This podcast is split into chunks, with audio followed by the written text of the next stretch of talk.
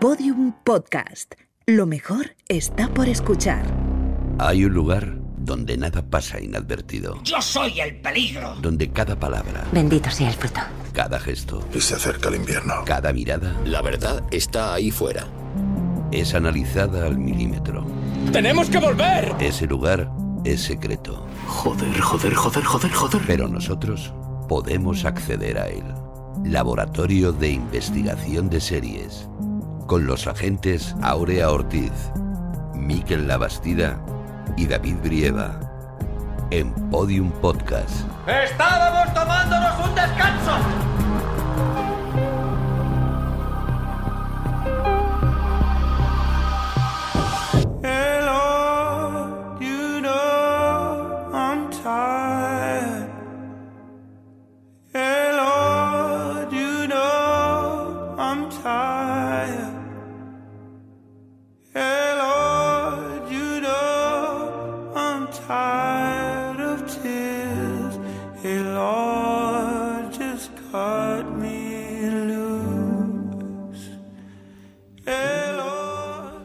Bienvenidos al Laboratorio de Investigación de Series en el cuarto capítulo de nuestra undécima temporada. Hoy vamos a hablar, por segunda vez en este podcast, de una de las series más rompedoras de los últimos tiempos y que más está dando que hablar, la creación de Sam Levinson para HBO, Euforia. Y para esta cendallística labor contamos con los agentes más eufóricos del LIS, rebosante de optimismo y de purpurina. A mi lado está la gente y profesora enrollada, Aurea Ortiz. Hola, Aurea. Creo que lo que más me gusta es lo de profesora enrollada, eso que suena así como muy antiguo, pero oye, voy a reivindicar. Es que lo eres. Pues sí, mucho, muy enrolladísima. ¿Antigua o- Sin purpurina, o- o ambas profesora cosas. Las dos. Ambas cosas. Sí, pues nada, encantada de estar aquí. Y ya tiene los filtros de Instagram preparados el agente eternamente adolescente, Miquel Abastida. Muy buenas, ¿qué tal? ¿Qué tal? ¿Cómo estás? Bien, preparado para bien. la labor. Muy bien. Y nuestras agentes especiales para hoy ya estuvieron con nosotros en el podcast de la primera temporada, donde nos cogimos de los meñiques y prometimos que nos reuniríamos para hablar de la segunda.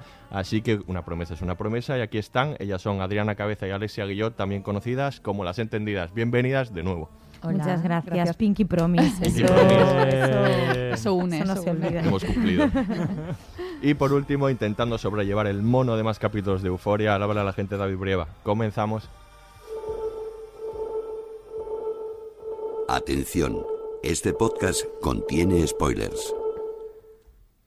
Muy bien, pues vamos a hablar de Euforia por segunda vez. Dijimos que volveríamos y hemos vuelto. Pero Y porque han hecho una temporada nueva, que dicho así parece que es que hablamos de la misma todo Vamos a hablar de la primera otra vez, ¿no? Como- Si en algún momento hablar. queréis hablar de euforia Exacto, otra vez, porque sí, vamos a volver a hablar de euforia. Ahora hablaremos de, de por qué hablamos de. Euforia, qué ha pasado en esta segunda temporada.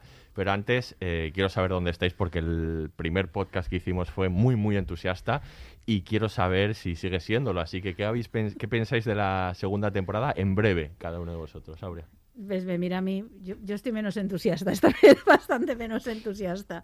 Yo creo que en algunas cosas pues está en la línea de lo que era euforia, de lo que podías esperar y está muy bien. Y, y creo que se les han olvidado por el camino a algunos personajes, unir un poco los grandes momentos, darle cierta fluidez que creo narrativa que creo que la primera tenía y esta no. Ah, pero bueno, ahora lo hablamos En profundidad. ¿no? En profundidad. Miquel, y, debatimos, supongo. Vale. Miquel, igual eres entusiasta. Pues eh, no, no me acuerdo casi lo que hice la semana pasada, imagínate de, la- de la vez anterior que hablamos de, de- de euforia. Eh, mira, yo reconociendo lo que dice Aurea, yo te diré que pasan los días y yo sigo pensando en euforia. Con lo cual, eh, eso es muy buena señal. Yo, yo, yo estoy muy por la labor de, de- de esta serie, la disfruto mucho, con sus incongruencias, porque a mí me encanta rodearme de gente con incongruencias. ¿Cómo no voy a, dis- Míranos, cómo- cómo míranos, no voy es a- que- ¿Cómo no voy a disfrutar de una serie con incongruencias? Así que yo estoy bastante a favor, bastante entusiasta. Si pasan los días, estoy más de lo que estaba cuando vi el final, fíjate. Ah, fíjate. Adriana. Pues yo creo que estoy más entusiasta de euforia en esta segunda temporada. Tampoco recuerdo mucho lo que hice la semana pasada. ¿Quién lo diría de mí? eh? Sí. Pero mm, creo que también ha pasado una pandemia por, por Claro. encima mía. Y mm, entonces cualquier cosa que sea así un poco que se salga de la norma, como que lo abrazo con una, eh, euforia fuerte. ¿eh? Entonces yo estoy muy a favor, sí. Yo súper a favor. O sea, Pero Alexia siempre. Súper a favor.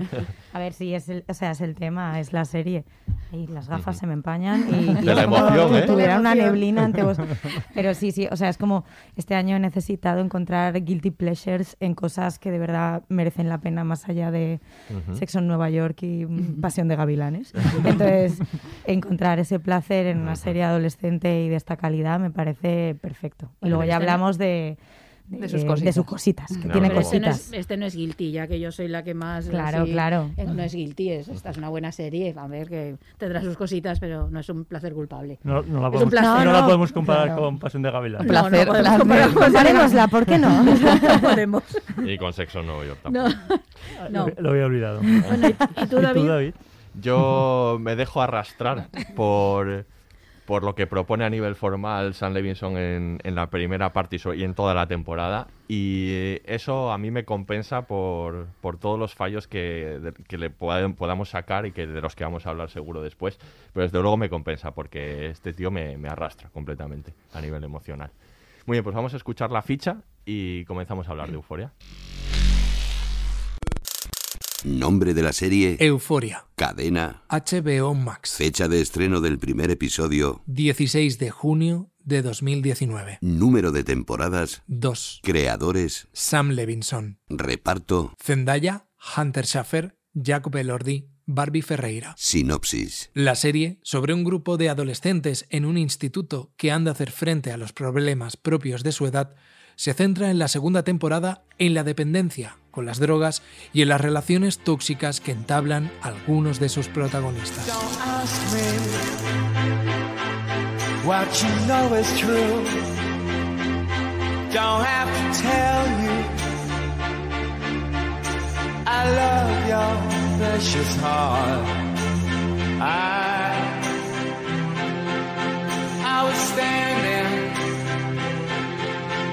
You were there. to Two worlds collided. And they could never tear us apart.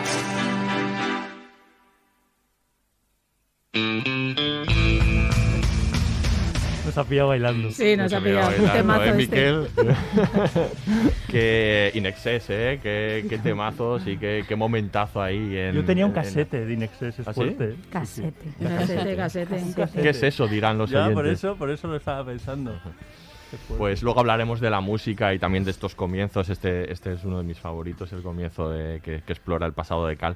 Pero vamos a hablar ahora de, de este fenómeno conocido como euforia y que con el que ha sucedido algo para mí bastante extraño, porque lo habitual en las series y en los días de hoy es que las segundas temporadas bajen con respecto a las primeras. Mm. Hay- las primeras son un fogonazo, todo el mundo está súper comprometido con ellas, pero lo normal es que luego llegue la segunda y la gente se olvide porque están viendo otra cosa nueva, ¿no?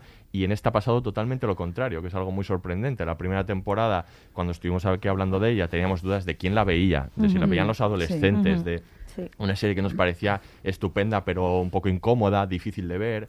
No sabíamos hasta qué punto podía tener e- éxito, pero por lo visto la segunda temporada ha triplicado números en HBO. El primer capítulo, la segunda, fue el triple de visto que el, que el primero de la, del anterior.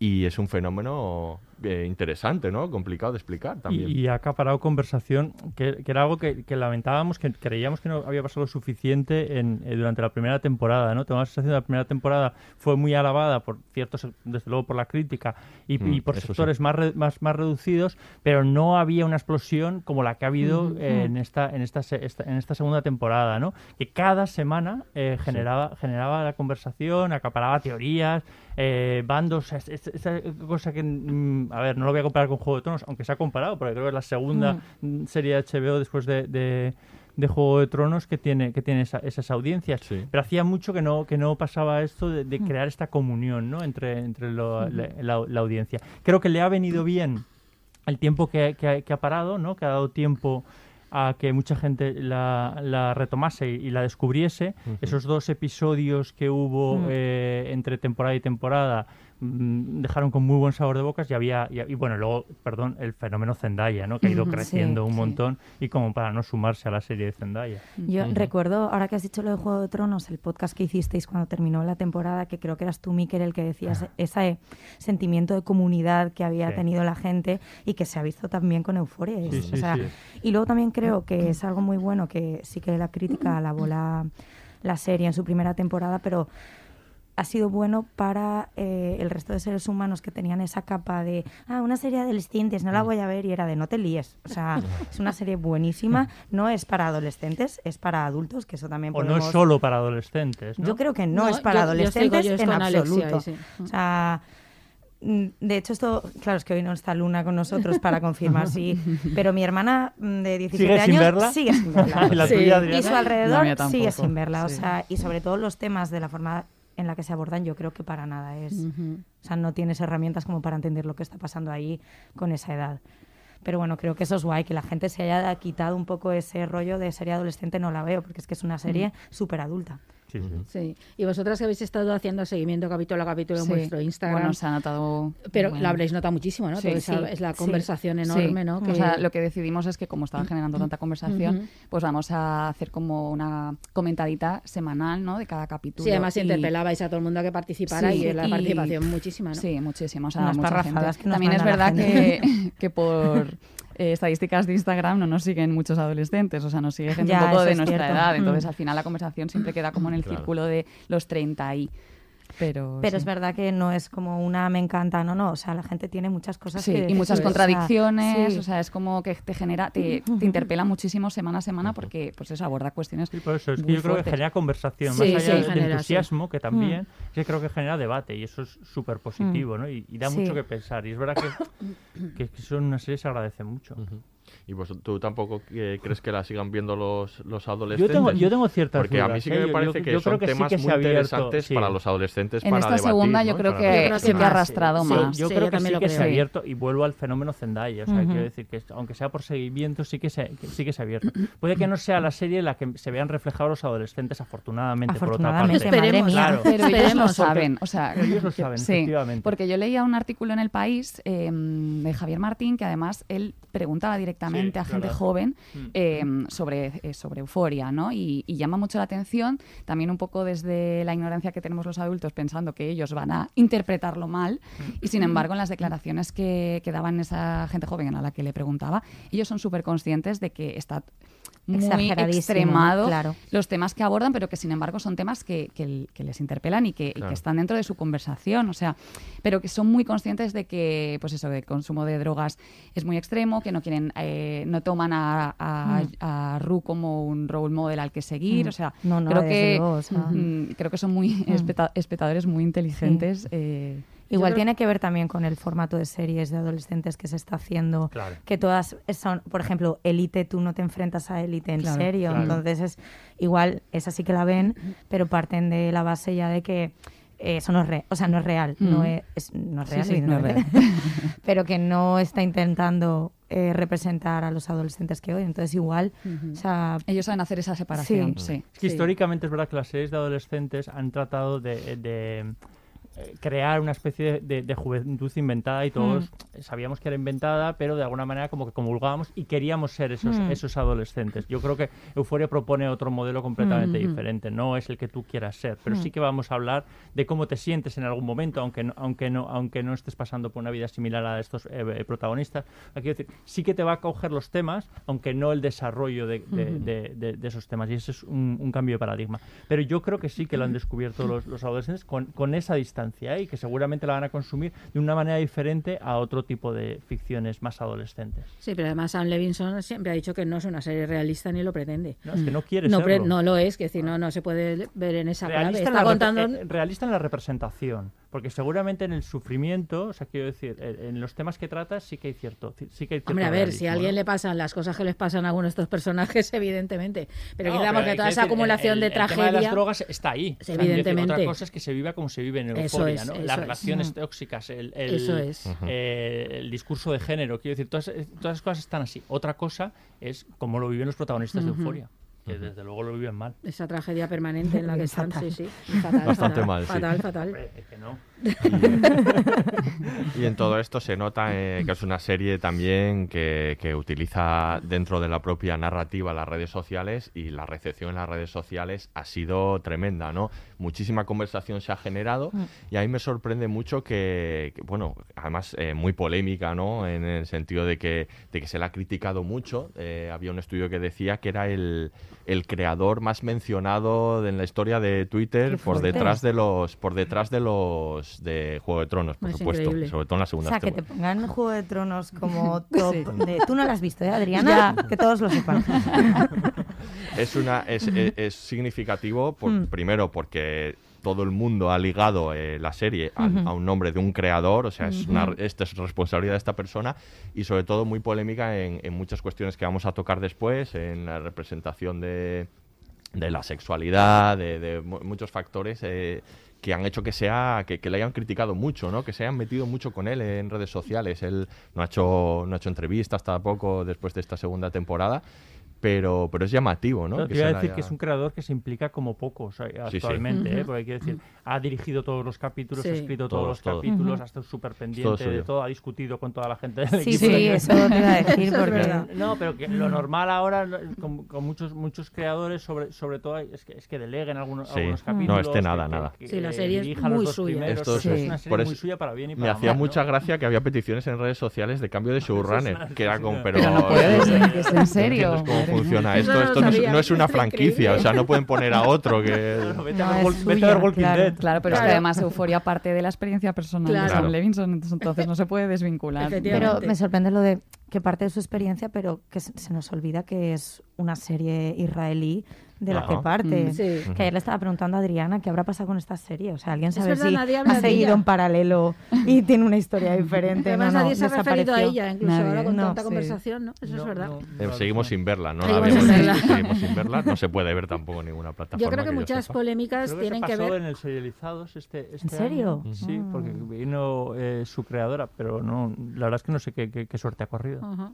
Comentaba que, que, creo que parte de las polémicas tienen que ver con, con, la, con el consumo semanal, que es estupendo porque lo que hace es generar muchísima conversación. Yo creo que el consumo semanal es fundamental. Pero de hecho, yo creo que una de las eh, eh, cuestiones por las que se ha doblado audiencias precisamente por, ese FOMO mm. en el que tú ves en Twitter todo el mundo hablando de la serie y quieres formar parte de esa conversación. Pero claro, eso lleva conlleva que a veces tú, eh, la gente ha empezado a criticar cosas que salen en un capítulo sin haber visto el relato completo. Ah, yo creo que en parte, por ejemplo, con el tema de las drogas, que luego hablamos, no lo voy a decir ahora, pero toda la polémica que ha habido tiene que ver con esto, con de pronto están eh, hablando bien de las drogas o están romantizándolas. y te puedes esperar a ver la serie entera, que, esto, que, la obra completa es los, son los ocho capítulos. no es tu capítulo. Entonces ahí esa ha pasado con otras series, pero yo creo que en esto se ha notado más, claro, porque la conversación era mucho más global.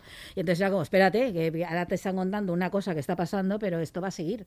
Espérate a criticar, sobre todo esa manera de criticar. Una cosa es que tú comentes o analices el capítulo, pero otra es la de, lo está haciendo fatal. Mm, espérate, que no ha acabado el relato. Estamos queriendo decir que hay gente que ha visto la segunda temporada de Euforia solo por los memes eh, en redes, seguro. Evidentemente. Seguro, Puede ser, sí, sí. seguro. Pero una serie como Euforia, además, o sea, yo creo que sería un completo error subirla de golpe, aparte de que HBO no, no hace eso, pero o sea, no hay forma de digerir un capítulo como para ponerte ocho. Pero sí que es verdad que hay gente en Instagram que nos ha comentado que se espera eh, para verla de golpe y nosotros no, no, no, no hagáis nosotros eso. nos esperamos, ¿eh? yo, me esperé. Yo espero que hubiese yo que viera No para verme eh, que dos o tres capítulos seguidos, porque ya no lo hizo con la anterior, que también la vi, la vi tarde, pero a mí sí que me hubiese gustado, o sea, quiero decir, yo sí que me la he visto un lunes, martes, miércoles, jueves, y luego ya me enganché, tuve que esperar un Yo empecé a verla cuando iba por el quinto, creo, quinto o sexto. Me veo un cinco o seis seguidos y bueno, o sea, ya no duermo ese día. no, es que no, no es una serie, es verdad que luego no te apetece ver, ver otro. O sea, como que hay que digerir, pero igual al día siguiente sí. Y no claro, una exacto, semana. lo va a ser una semana. No Vosotros que sois muy convencionales. en eso. Que, que hacer las cosas como HBO. Como sí. HBO marca. Hombre, a mí de hecho es que me costaba huir los lunes de, de- Si no de- era- de- No, de no, yo le decía a Adri, no voy a, no voy a abrir Instagram. Claro, porque en- de- entrar de en las redes era, imagen, no sé cuánto, que también me daba un poco igual por, por otra parte. O sea, me hubiese parecido igual un poquito al final, pero bueno, también me Mm. Que luego nosotras somos las primeras que dilapidamos todo eso, porque Adri me decía, vamos a... Porque sois eh, unas incongruentes, es- si ya lo he dicho. Esperarnos un poquito, y yo, que un poquito, hay que subirlo todo ya, hombre, que, se pasa. Está ahí, está ahí. Bueno, y un- una de las cosas que, que ha pasado entre una temporada y otra que explica el fenómeno han sido dos capítulos que, especiales Ujú. de los que podríamos hablar un poco ahora porque se nos quedaron fuera del podcast Mm. de la primera temporada y ahora se nos quedan un poquitito lejos, pero, pero que fueron alucinantes, sobre todo el primero. A mí el primero, el de la conver- mega conversación, el monólogo este interminable entre entre Rui y no me acuerdo cómo se llama el personaje. Ali. Eh, Ah, Ali. Ali. Ali. Eh, es fantástica, ese me, me dejó totalmente alucinado. ¿no? Es que No más sé. por inesperados, ¿no? Yo creo que fueron muy inesperados regalo, porque de sí, pronto qué era maravilla. muy simples en su planteamiento, me refiero Mm. narrativa y, y estéticamente, era una conversación, era una cosa reposada, porque si algo tiene euforia que reposada no es. Y claro, no era como muy distinto, al mismo tiempo muy congruente con lo que había contado la serie y fueron- a mí me resultaron los dos muy sorprendentes, que se plantean en términos de dos conversaciones, ¿no? La Mm. de Rue y la de Jules. Eh, y con esa mm, cierta austeridad, ¿no? Como en la forma, en la Mm. forma un poco, ¿no? Que era, fueron muy sorprendentes para bien. Quiero decir, a Sí. mí me, yo creo que nos pasó esto, ¿no? Que por una parte las echabas mucho de menos y dices qué Mm. alegría ver a Sí. Rui y ver a Jules. Teníamos muchas ganas, que os recuerdo que de- del final de la primera temporada han pasado dos años y medio. Sí, sí. Ahora, claro, es que es muchísimo tiempo para Y una estos serie. salieron en diciembre del año pasado. Claro, claro, fue, sí, ¿no? ¿no? Que ya había pasado. Diciembre y enero, pasado ¿no? dos Porque hubo años. como dos semanas entre y pasado dos años, Mm. entonces claro, encontrártelas era como, ay, qué alegría, qué Un buen regalo de Navidad, Mm. ¿no? Sí. Sí. Y luego encontrarte esto tan particular y tan Mm. concreto. Claro que fue así bien. por la pandemia. o sea, Claro, claro, sí, pero se muy bien ese formato. aprovechado. Sí, sí. Yo soy muy fan del de Jules. O Sí, a sea, mí también me gusta el de Jules, La sí. conversación que se genera de cómo ella habla de su feminidad, de cómo Mm. la ha entendido. Mm. Eh, o sea, me parece una conversación tan sincera y tan bonita y súper, creo que personal de Hunter y no de Jules. Sí. O sea, es como, Mm. creo que está hablando de sí misma. Claro, es que ella participó además en el, en el guion, Sí. sí. me parece, o sea, una preciosidad. Era una cosa muy curiosa, porque durante toda la primera temporada es verdad que, to- que todo ese relato eh, no estaba en el personaje de Jules y, y- y de, alguna manera lo alabamos, que no se, que no se centrase el personaje Sí, pero solo en, en- en- en la cuestión eh, de género sexual. Y, pero sin embargo se agradeció mucho de repente, de una manera así reposada, Sí. eh, saber más de, de, de- de Jules, a cómo había llegado a ser una persona tan adulta, ¿no? Mm. con, con una vida que entendíamos que había pasado por, por diferentes etapas y seguramente eh, ninguna demasiado, ni- demasiado sencilla. Entonces es verdad que sí que sí que se agradecía. Era, era más reconfortante y el de Rue era más desasosegante Sí, por sí, todo sí, lo que estaban mucho. contando los, lo- los dos. Mucho, era mucho, mucho. una bajona que te muere. Una Sí. bajona tremenda.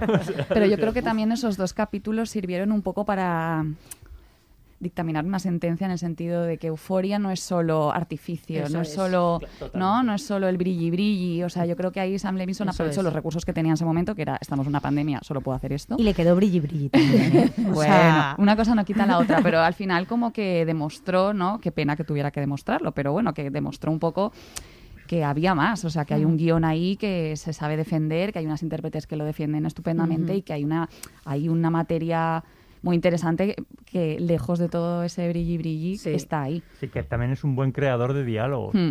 Que también está la película que, que, que Sí. estrenó también en este tiempo, Malcolm and Mary. Sí, sí. Ah, de- es de- verdad. con Estaba Zendaya. pensando Mm. Assassination es- Nation. que es, estaba to- yo. no, que es todo que también es un diálogo directamente Sí. ¿no? Mm. entre un matrimonio y el que cuando, bueno, cuando el director de cine y la Mm. actriz cuando vuelven a, a- a casa que también es bastante bastante estupenda Mm. pero demuestra su, su, su labor a la hora de elaborar diálogos que, que- es muy buena Yo solo le reprocho que luego se olvidara de Jules en esta segunda temporada. Hombre, eso Uy, ahora hablamos, o sea, sí, sí. Ahora hablaremos. Con lo bien que la Queremos trata, con que lo que habéis dicho, que era tal cual, es decir, qué alegría ver a Jules y contar toda su historia y luego Queremos que abras ese te has melón. olvidado, te has olvidado. Ahora, luego, luego, luego, a- va, ahora luego. abrimos ese melón, vamos a escuchar un corte y seguimos hablando de euforia.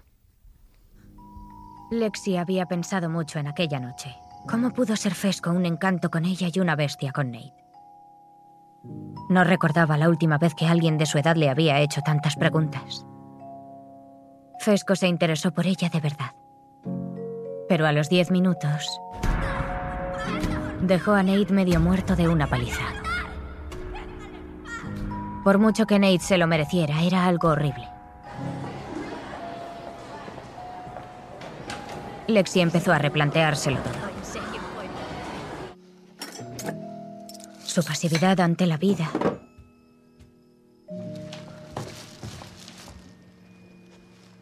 Su incapacidad para alzar la voz.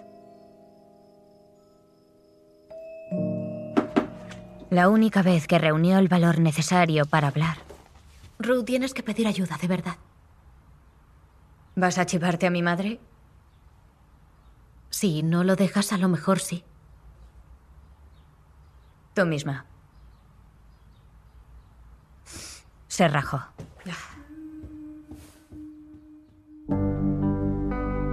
Why you always doing that? Breaking up with me, then making up just to make me mad. I think that you taste like rock candy, sweet like peaches, leave me on sandy. Why do you leave me with water? Pues ahora vamos a hablar de, de las diferencias entre la primera y esta segunda temporada, ¿no? Yo creo que la serie ha cambiado en algunos aspectos y quería preguntaros qué diferencias encontráis en- entre estas temporadas, ¿no? Para bien o para mal. Aurea. Me miras Un, a dos, mí, tres, que yo responde empezaré. otra vez. Sí, porque tú, yo sé que tú, a ti el tono de esta temporada Sí. te parece distinto y, y no Sí, sé me si parece te... Me desconcertó. De hecho, es que estaba todo el rato. Empezad, empezad, empezad. Sí, Te no, es que era como- Sí. sí. Y Aurea nos escribía, ¿qué ha pasado? ¿Qué ha pasado? ¿Qué, qué es esto? Es que el primer capítulo me sentí un poco como, esto es una peli de Tarantino o de algún discípulo de Tarantino, esto es euforia, de pronto era como, pero un momento, ¿dónde estoy? Esta no era la historia que me estaban contando.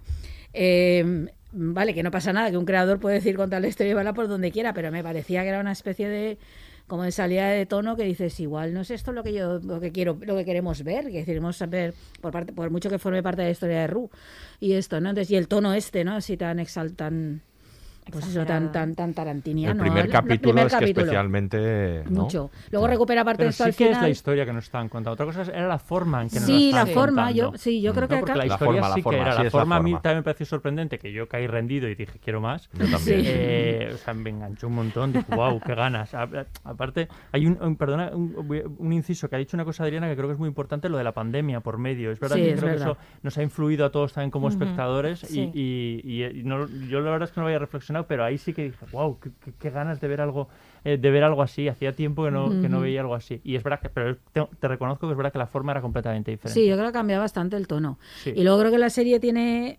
muchos altibajos. Mis sensaciones.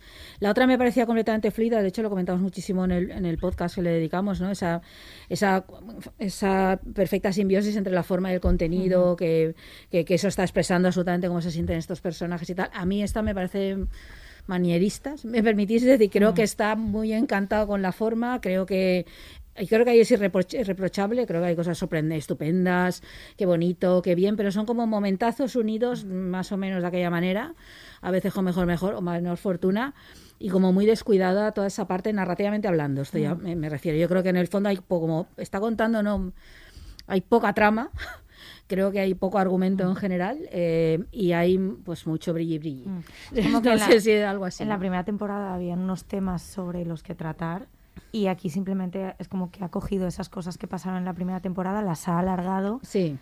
Y a veces tenía coherencia que eso pasara y otras no. Y luego otras cosas que han pasado en la primera temporada que se las ha pasado por el forro y yo quiero saber si en la tercera también retomará las de la, o también dirá paso de esto porque me acordaba que aquí hablamos eh, de la impunidad de Nate Sí. Sí. que este hombre ha asesinado a un tío en la sí. primera temporada. Sí.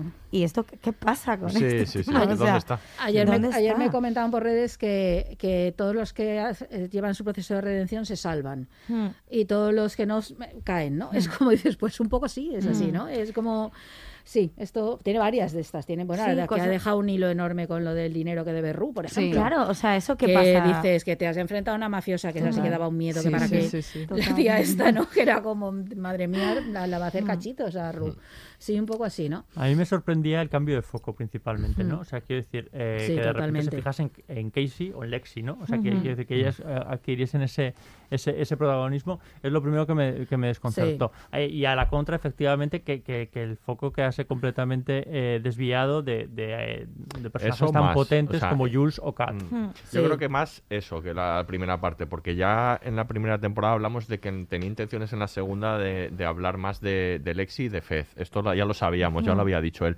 Pero yo creo que es más sorprendente que personajes que nos que ha, eh, se ha empeñado en, en trabajar, ¿no? que en los que ha puesto mucho esfuerzo, eh, se, les, se, les ol- se le olvide un poco, ¿no? Sobre Mm. sí, todo pero Kat. lo que me sorprendió era una serie bastante coral, pese a que algunos, Sí. algunos eh, pe- personajes, por supuesto, tuviesen más protagonismo que, que, que otros.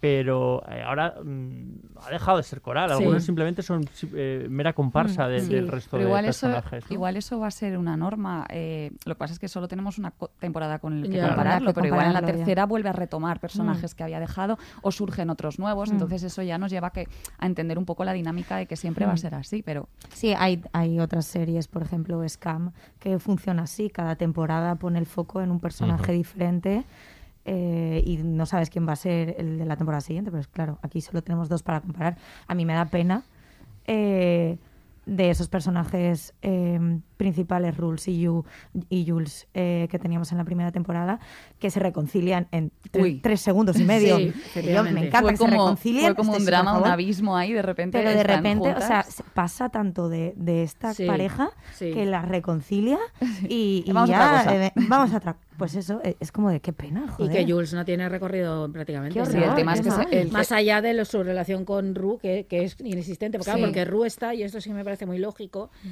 ella está en, movida. en las drogas. Ella está en y movida. evidentemente esto le ocupa todo el espacio. Mm. Y la forma de ver, esto tiene todo el sentido, muy- es Sí. muy coherente. Mm. Como en la primera, pero aquí más, porque ahora está ya metida en la mierda absolutamente. Y eso tiene todo el sentido. Que ella no tenga más trama que O esa. sea que- Tiene todo el sentido. Eh, aunque a veces se nos olvida que es la narradora, porque hay, Sí, hay sí. varios Pero- capítulos en que deja de serlo. No, pero eso está bien, porque claro, es una- ella lo dice varias veces, soy una narradora eh, de, de no fiar, ¿no? Sí, no te puedes claro. fiar de mí, Claro. y es verdad, tú ella lo está contando, pero a saber. A saber. Y eso, ¿no? Pero claro, Jules es que solo, solo tiene sentido en función de Ru, Sí. que cuando Ru Mm. necesita Jules aparece y cuando no, no. Esto me da mucha rabia, No, porque fíjate, un personaje tan luminoso, tan bonito, el de precioso, Jules, que sí. daba para tanto y Mm. se lo ha dejado ahí Yo creo perdido. el, el personaje de Jules se, se- se apaga, pero sigue siendo Jules, pero me parece más flagrante el, lo del personaje de Kat. No, lo de Kat Porque- es Bueno, tremendo. es una Porque movida. tra- es tremendo. traiciona al personaje. No solo es que no Sí, le haga sí. caso, Sí. sino que lo traiciona, Sí. porque a Jules no le hace caso, pero sigue siendo el mismo personaje. Lo intuimos, es verdad que lo vemos, eh, lo vemos menos. Pero las veces que vemos a Kat es que es otro Sí, personaje. Lo poco que sale mal, porque la conversación porque se ha esa con en una especie de Sancho Panza de Maddy, que tampoco nunca lo, lo- lo- lo- Cierto. lo ha sido. O sea, yo es que no, no le perdono una frase que dice cuando se enfadan Casey y Maddy, que dice, yo siempre creí que esta no era de fiar. Y tú dices, Sí. pero ¿qué estás diciendo? O Es que la han convertido. Esa no era Kat, Sí, o sea, totalmente. Han era una persona convertido con en personaje de contraplano. Ese que solo sale para darle decir sí o no a lo que hace el Sí, protagonista. de ¿no? hecho, en este caso, me- su único diálogo en el último capítulo que la gente estaba muy enfadada era Es Maddy, no, no, no. no, ya está. O sea, es lo único que, es que que- menos mal que alguien, por favor, dijo Madino. O sea, también Sí. podemos. No, pero claro, le dan este, primero le dan un momentazo, este de estate con tu cuerpo, Que tal, este momentazo, ese. momentazo, Sí, eso que os decían del momentazo, y luego se olvidan. Mm. Y luego tiene esa conversación completamente estúpida Sí. con el novio. bueno, sí. bueno. ¿Qué dices? Bueno. ¿En serio, se, no, guionistas no se os ha ocurrido otra cosa más que... Más que- Guionistas es que no, tengo- perdona, guionistas. Guionista. O sea, que ahí No sé. Sam, es que no se te ha ocurrido que es que tengo una enfermedad terminal y te dejo. Y sobre ¿perdón? todo con esa primera escena, la que tú dices, la de ama tu cuerpo, Claro. que ahí había para sacar. Hombre, por con, favor. con eso y con, y con la idea de estás con un tío fantástico y no quieres estar con él. Bueno, o sea, este- son, son dos cosas. es otro tema. Sí, Ese es otro tema que luego sacamos. Son dos temas que, que se podían haber desarrollado perfectamente para este personaje y ha dicho, no, bueno, no pero voy la, a convertirte en nadie. la rumorología de Twitter dice que, Verdad, seguro. Saca, que saca. esto es porque eh, ella y Sam Levinson han tenido sus eh, Mm. diferencias. De hecho, eh, dicen que el motivo es que en esta segunda temporada Sam Levinson quería para ella que tuviera como un problema de desorden alimenticio y tal, y ella se negó en rotundidad. Barbie, Barbie Ferrara se llama, ¿no? Sí. Em, Ferreira, Ferreira o Ferrara, sí. Em, porque, claro, decía, no es coherente con No. el desarrollo del No, personaje es en la primera temporada. Entonces, yo no quiero hacerle esto al personaje Claro, de, claro. de Kat. Entonces, con esas diferencias, él dijo, bueno, pues te, te- te aíslo. No Eso- lo sé si será a, verdad. A mí también ¿eh? ese, ese tipo de cosas de los actores a veces me da un poco de rabia. No es coherente. ¿El personaje te lo has inventado tú? No, el personaje se lo ha inventado Sal Levison. Entonces, quiero decir, la coherencia la pone él. Es que es verdad, no, yo no veo que el personaje tenga que ser. ¿Tú quién eres? No, Tú pero démosle, representar. démosle la razón a Kat en esto. O sea, Uf, es como. no lo sabemos, la gorda que va a tener problemas alimenticios. Bueno. Exactamente. original, ¿no, Ya. chico? Claro. Pero, Es pero que tampoco se trata de ser original, se trata también de, de- de mostrar, quiero decir, otro- eh, al personaje que el propio creador quiere mostrar. O sea, es que tampoco termino de Pero es que era un buen lo de la conflicto el hecho de que una- Tampoco que Ru vuelva a caer en las drogas podría... Es que depende como Ya. le... También podría haber dicho Zendaya, no, es que no veo coherente que vuelva... Claro, si, Hombre, yo- si el creador se tiene que, se, eh, tiene que enfrentar a discutir la coherencia de todos Pero los como personajes, espectadoras, un poco- no, no, parece más interesante Sí. el hecho de que nos planteen. Pues mira, como espectadora te jodes y te, y te pone que a un lado el personaje que de pasa- Kat y no lo disfruta. Qué mal. Lo que pasa verdad. que yo veo ahí, como creador, me, me, le- me, me infunde muy poco respeto que el creador, por una diferencia, si A es ver, real bueno, eso. también estamos Vamos- hablando Vamos por a hablar, decir No, no. que esto es pura No, rumorología. no es tiene, de sentido darle vueltas a algo que no es sabemos verdad. siquiera si es Bueno, verdad. pero que sí que se comenta que ha tenido movidas con, Con todo vamos, todo el mundo. vamos a sacar enfados con Sam Levinson entre No, nosotros. no, retomemos, Y- que esto no es, eh, que esto no es sí. Sálvame. A ver, yo creo que la, lo, lo de la, que la serie básicamente es muy desequilibrada. Mi sensación es que esta temporada es- está muy desequilibrada en muchas cosas. En lo de la forma del contenido, en lo de los personajes estos que de pronto interesantísimos que desaparecen y que no les dan recorrido, en otros que aparecen que bueno que encajan relativamente.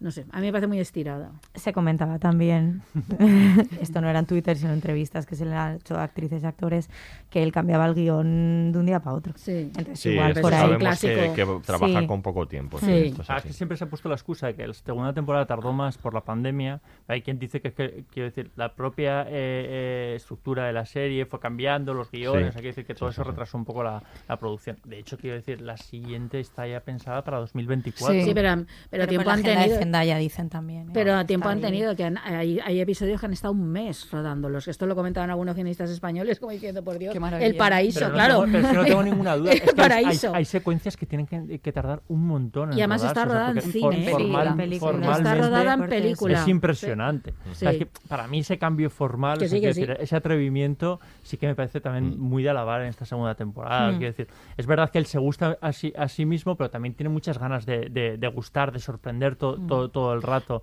en, eh, en, eh, en la forma en que cuenta las cosas y eso es muy de agradecer. Estoy, estoy de acuerdo, pero Vale. a mí lo que me falla es que esas ganas de sorprender, que creo que es verdad y que creo que visualmente yo no le pongo el menor reparo a la serie, pues no va acompañada de, digamos, algo detrás. Como me parece sí como un poco en el aire. Perdona, va, va En algunos casos sí, cosas. en otra- algunos o- eh, casos quiero sí. decir, una cosa es que se olvide algunas cosas, pero sí que va acompañada. O sea, quiero decir, sí, sí que hay cosas muy, muy interesantes y muy importantes de- en- dentro de lo que cuenta. Sí, claro O sea, que quiero hay. decir, toda la travesía de, de Ru me parece mm, muy, muy, muy interesante. Yo cómo- creo que esa es la más plasmada, ¿no? interesante. Por ejemplo, yo todo el peso que le pone a Casi, pues que quieres que te diga esto. Bueno, entiendo que de- es su elección, pero, pero uff. Pero otra cosa que me llama la atención es que el director de fotografía, Marcel Reb, comentaba que para ellos, a la hora de construir, ahora que hablabas de lo formal, que luego le haremos un buen análisis, pero decía que querían como mantener esta imagen de Instagram en la que todo eran instantáneas, una repetición, y, y en ese sentido, que para ellos querían que fuera una serie fragmentaria, que es algo que tú, ahora hemos hablado, Sí. y lo tomas como algo casi negativo en algún momento. No, a ver- Pero es su intención también, que sea como muy fragmentaria, y es verdad que en esta temporada es más. Yo, te- yo esto, esto estoy de acuerdo Pero no, contigo. no lo, es- no es- lo planteo en términos negativos. Yo creo que en la primera temporada es fragmentaria, le sale muy Sí. bien y tiene el sentido. Y yo creo que aquí es como eso, es como se desequilibra. Creo que se le rompe un poco el equilibrio entre lo que cuenta y cómo lo está contando, que en la primera temporada me parecía que no. Y entonces aquí sí que es fragmentaria mucho, a veces es como muy excesivamente fragmentaria sin... No sé, como otra vez me estás contando esto, ahora lo vamos a ver, no sé, esa Lo sensación que tenía un decías poco. del, del entierro del padre. Sí, por ejemplo, ¿no? la parte del entierro Ya, de Ruth. ahí- ¿Cuántas veces necesitamos ver el entierro Sí, del padre de también se me Ruth? hizo un poco Sí. pesado. Era como, Mm. de verdad, no alargues esto. Y es todo muy fragmentario, estás en el presente, en el pasado, en paralelo, en la mente de Ru, Y todo a la vez, excusando que no me demasiado- parece mal, pero llega un momento que creo que me estás me estás engañando con esto como prestidigitador, como pero aquí no hay, esto ya me lo has contado, ¿sabes? No me estás contando algo esencialmente distinto de lo que ya me has contado y estás como dando vueltas formalmente, de manera Mm. brillantísima, esto no lo niego en lo formal, pero como que me faltaba, eso a eso me refiero cuando planteo esa fragmentación, yo la primera me parece que le sale estupendamente. Pero ¿cuándo te parece que se repite tanto? Yo creo que toda la parte diciendo? final muchísimo, que me parece muy brillante toda la parte del, del, del te- de la puesta en escena del teatro, la mezcla esa. Sí. Pero yo creo que ahí está repitiendo cosas, muchas de ellas que ya sabemos. Sí, Y ya nos ha contado. de Yo creo que esos dos últimos capítulos, capítulos, sí, realidad. sí, pero en las otras, toda la historia de Cassie me parece extraordinariamente repetitiva. ¿Cuántos planos de Cassie llorosa frente al espejo, con yo rodeada de flores o de no sé qué necesitamos para Guapísima entender ella, ideal. esta pobre? Es que no puedo con ella, lo siento. lo ha digo salido, ya salido, lo digo ya. ya, pero luego hablaremos. Eh, no sé ¿Cuántas hacen falta? O sea, ya lo he visto. O sea, Muchas, porque está sufriendo mucho. Muchas, un jolín, sufriendo. Sí, en fin, luego hablamos de Cassie. Una Sí. cosa sí quería decir, por el- te lanzar- Una cosa nada más. No, no, no sobre Es esto, no, que no sobre. Que no la estamos dejando hablar. Es verdad. No, que no va sobre casi, no, por, por romper una lanza por el celuloide, que la serie está rodada en cine. Sí, sí, es sí. que eso me llama mucho la atención porque justo por lo que estabas comentando, que el director de fotografía habla de las imágenes de Instagram Mm. que quieren eso y que haya ido a rodar en cines, que aquí, Contraste. perdonad, es que me, me sale mi alma filmotequera, es que, ole, quiero decir, Sí, claro, sí, porque, sí. porque tiene una, no, porque, no, porque el celuloide tiene una, tiene Es una, que cuando se pone folclórica ella es la más.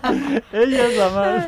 Pero es que el celuloide tiene una calidad y tiene una textura, claro, que es lo que él buscaba. Y es que me llama muchísimo la atención que una serie que justamente pretende como reproducir las formas de Digitales. comunicación que tenemos de las Sí. pantallas de nuestros Mm, móviles, vaya esté rodada en cine. Mm, Es que pues me encanta la Instagram defensa también que hace. hace. a su vez, o Claro. sea, métele grano a una Claro, foto que has Sí. hecho con pero el me encanta esa móvil, eh, defensa por contraste, parte de esa sí. serie, de esto, porque la defiende a Scorsese el celuloide, está muy bien, pero es- ya te lo esperas, ¿no? Pero que venga este creador y lo haga, pues por eso digo que, que solo quería resaltarlo porque me encanta que esté Había gente en que lo cuestionaba, era como cómo pretende, re- Kodachrome, sí. cómo pretende retratar una, una, un contexto tan digital como en la adolescencia actual con un formato tan analógico. Pero porque como, también bueno, ese un poco es ese formato de películas de adolescentes de Estados Unidos que también tienen ese rollo sucio. Lo que pasa es que él no lo hace sucio, lo hace Claro. precioso. Mm. Pero es un poco como retomar. Bueno, yo lo veo un poco así, como retomar eso. Sí, Mm, pues eso, nada, verá luego, ya esto. Luego, si nos da tiempo, hablamos un poco más sobre eso, porque es verdad que el director de fotografía utiliza unos formatos muy, muy, complejos, en los que además juega muchísimo con el color y, y- y luego lo podemos hablar. Pero antes, eh, quería, antes de pasar al siguiente bloque, quería que hablásemos un poco de los personajes nuevos. Nuevos. Habéis hablado, habéis hablado de de los personajes que, que han perdido protagonismo, como Kat, como Jules, pero hay dos personajes que, que digamos que, que han adquirido mucho más protagonismo y hay algún personaje nuevo, ¿no? ¿Qué os parece esta, este protagonismo mayor tanto de, de Lexi como como de, mm, De como de. Cal y como de Fesco, ¿no? ¿Qué, qué os parece este? Ah, Creía que ibas a decir de casi porque te iba a decir, pues a Aurea mal, ya. ya- no, casi, Ya lo he dicho, ya lo he dicho. casi lo, la dejamos Casi para, para luego, luego. pero pero ¿qué os parece, no? Porque le, le- es verdad que le dedica en la primera temporada tuvimos esta exhibición de, pri- de, de openings, ¿no? De, de Mm. personajes en los que lo explora. En esta temporada solo hay dos, uno dedicado a Cal y otro dedicado a, a Fez. Y bueno, y Lexi es un personaje que, que está Lexi, omnipresente, ¿no? En esta temporada. Sí, sí. ¿Qué os parece?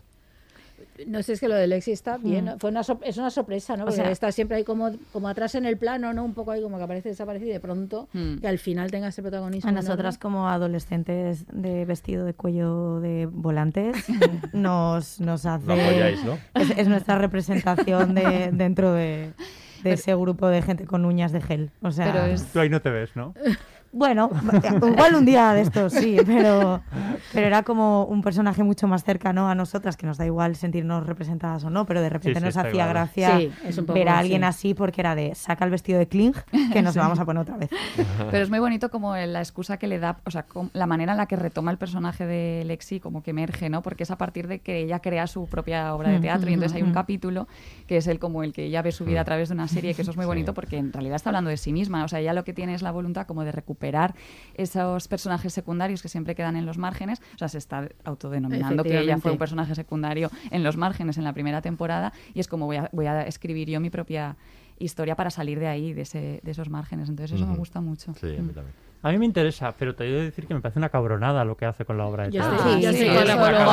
acuerdo. que tampoco tiene, o sea, quiero decir, esa, esa venganza contra su hermana y contra otros eh, eh, eh, personajes de, de, de, de la serie me parece. o Estando sea, el temita, exp- exponerle, estando el temita a claro, punto de explotar, que Sí. exponerlo de ese modo. Mm, Pero me- también me trata a algunos con mucha bondad, Bueno, o sea, sí, Sí, no, no, a no, los que a no, y Amadillo creo que también, Sí, o a- sea, a los que trata bien está muy bien, pero a los que trata mal, principalmente su hermana, A que su no le ha hermana, hecho sí, nada. No era el momento No, tampoco. y que no le ha hecho nada. O sea, quiero decir, es que deliberadamente, o sea, Mm. eh, ella no le ha hecho nada a su, Mm. a, a su hermana para que ella fuese tan infeliz y me parece una venganza trem- que también un poco impropia porque no creo que Le- Lexi sea tan cabrona. Entonces Sí. la obra, me- Mm. me- el, el final de la obra a mí me descoloca eh, un, un poco y que esté disfrutando además tanto, eh, incluso viendo eh, que a su hermana la está, le está está jodiendo de verdad, sí, No, no me parece, o sea, porque el personaje, yo creo que el, pers- el personaje tenía esa, esa función reconciliadora, eh, más pausada, eh, de, de pensar más las cosas. Siempre era como, como la, la que estaba detrás como para tirar un poco de, de, de, de- la espalda, ¿no? De alguna manera, de decir, tranquila, relájate y, y, y piénsate lo que, lo, que, lo que vas a hacer. La menos impulsiva. Y esa Mm. ahora me parece que nace un poco de la impulsividad. Y a mí me desconcierta Bueno, un no poco es eso. impulsivo, porque la obra está muy meditada, Sí, ¿no? por eso, es pero- lo, porque es como es Lexi, ¿no?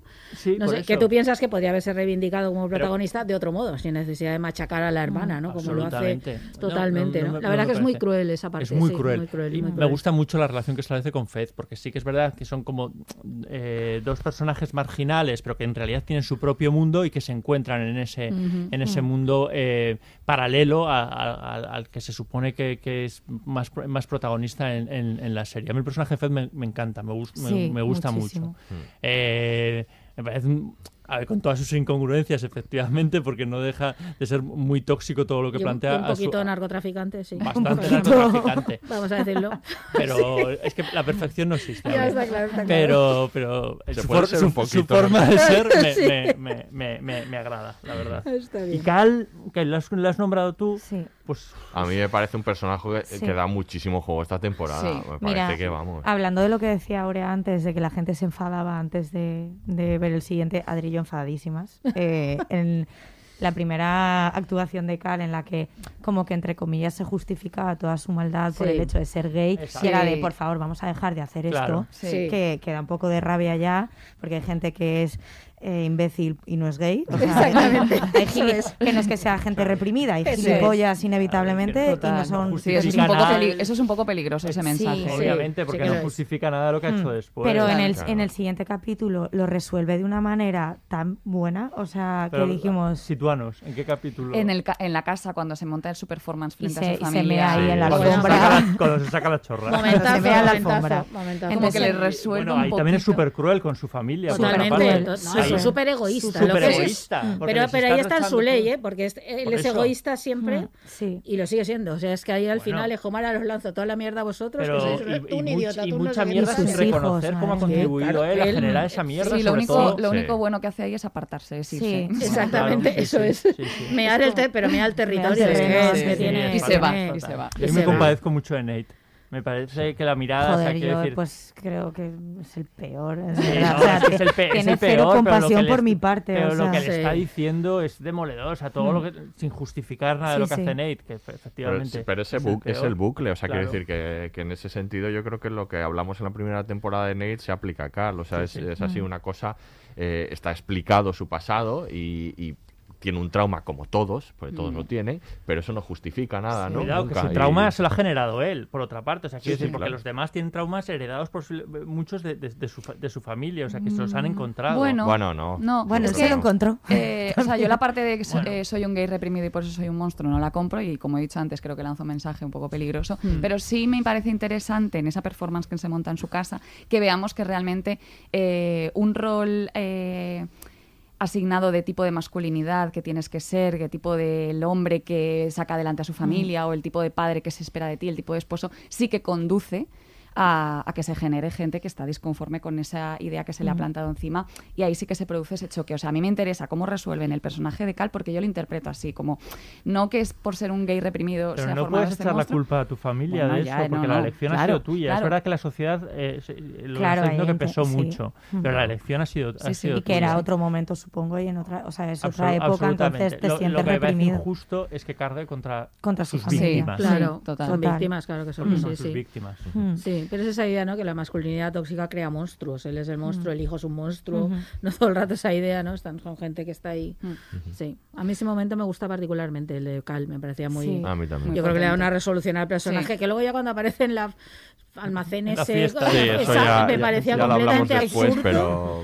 completamente absurdo aquello. Si además ya se acaba con Cal, ¿vale? Que tiene un cierto sentido que luego Nate de alguna manera ajuste cuentas con su padre, como sea, que tampoco me acaba de gustar esto No. De cómo lo se resuelve, pero era como en serio, estás ahí en ese almacén, y una cosa absurda completamente. Vamos a escuchar ahora otro corte y seguimos hablando de Euforia. No recuerdo todo lo que le solté a mi madre. Tranquila, Ru. Me encantaría decir que aquello no iba en serio. Aunque siendo sincera, lo pensé, lo sentí y lo solté.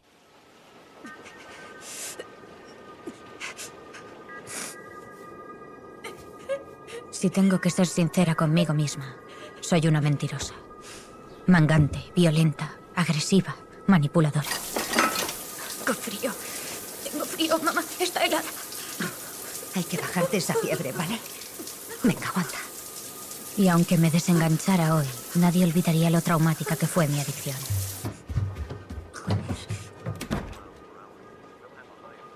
Pero me arrepiento de lo que le dije a Ali. Reducir la vida de alguien a un instante.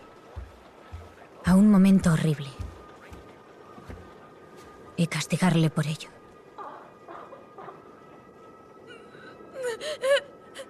Eso es lo que hace la poli.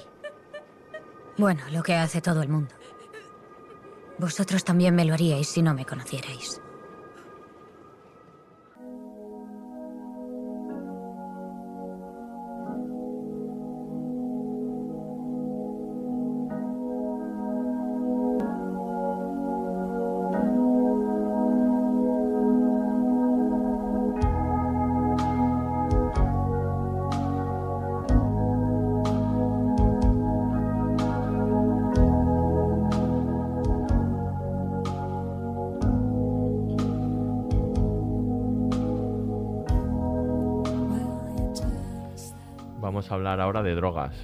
Ese es el, ese es el tema. ¿Qué os parece? ¿Qué tema era este, Miquel? O'Connor. Ah, Sidney Sí. O'Connor. Ah, pues, O'Connor. ambientación perfecta para, sí, sí, para sí, el- sí, digo, ¿qué era, qué era? Sí, sí, sí. Vamos a hablar del tema principal de, de la serie, además esta segunda temporada. Muy buena hora para hablar de drogas. para hablar de drogas. ¿no? Y de, y de paso del personaje de Ru, ¿no? El personaje protagonista de la, de la serie. Eh, es verdad que está más presente, si era un tema fundamental en- en- para el propio creador, ¿no? Que ya sabéis, ya comentamos en el primer podcast un poco su historia y sabemos que, que él estuvo en muchas clínicas de rehabilitación y que aquí está volcando su experiencia personal. Eh, ahora eh, hemos tenido un retrato de, de las drogas que ha centrado el retrato sobre todo hacia el centro, ¿no? De, la, de, de los capítulos 5 y 6 creo que son, en el que hemos visto como hasta entonces había, había sobre todo muchas críticas en redes sociales por lo, lo que hemos hablado, por la glorificación de, de, la- de las drogas. Hay un cap- en el capítulo, creo que no sé si en el 2 o en el 3, hay un tutorial, para drogarse sin que te pillen de, de Ru, ¿no? Y, y- y y a Ru drogándose y disfrutando mucho, ¿no? De, esos estados eh, de, de colocón, pero eh, llegamos de repente al capítulo 5 y ahí cambia la historia, ¿no? A todos los que habían dicho, estás glorificando las drogas, dijeron, bueno, pues a lo mejor no tanto, ¿no? Porque esos capítulos 5 y 6, que además son muy diferentes, ¿no? Como, como que quitan los filtros, ¿no? De Instagram de repente y son muy crudos, sobre todo el de la el primero huyendo, es un capítulo de huida, ¿no? De ella corriendo y escapando y saltando por tejados.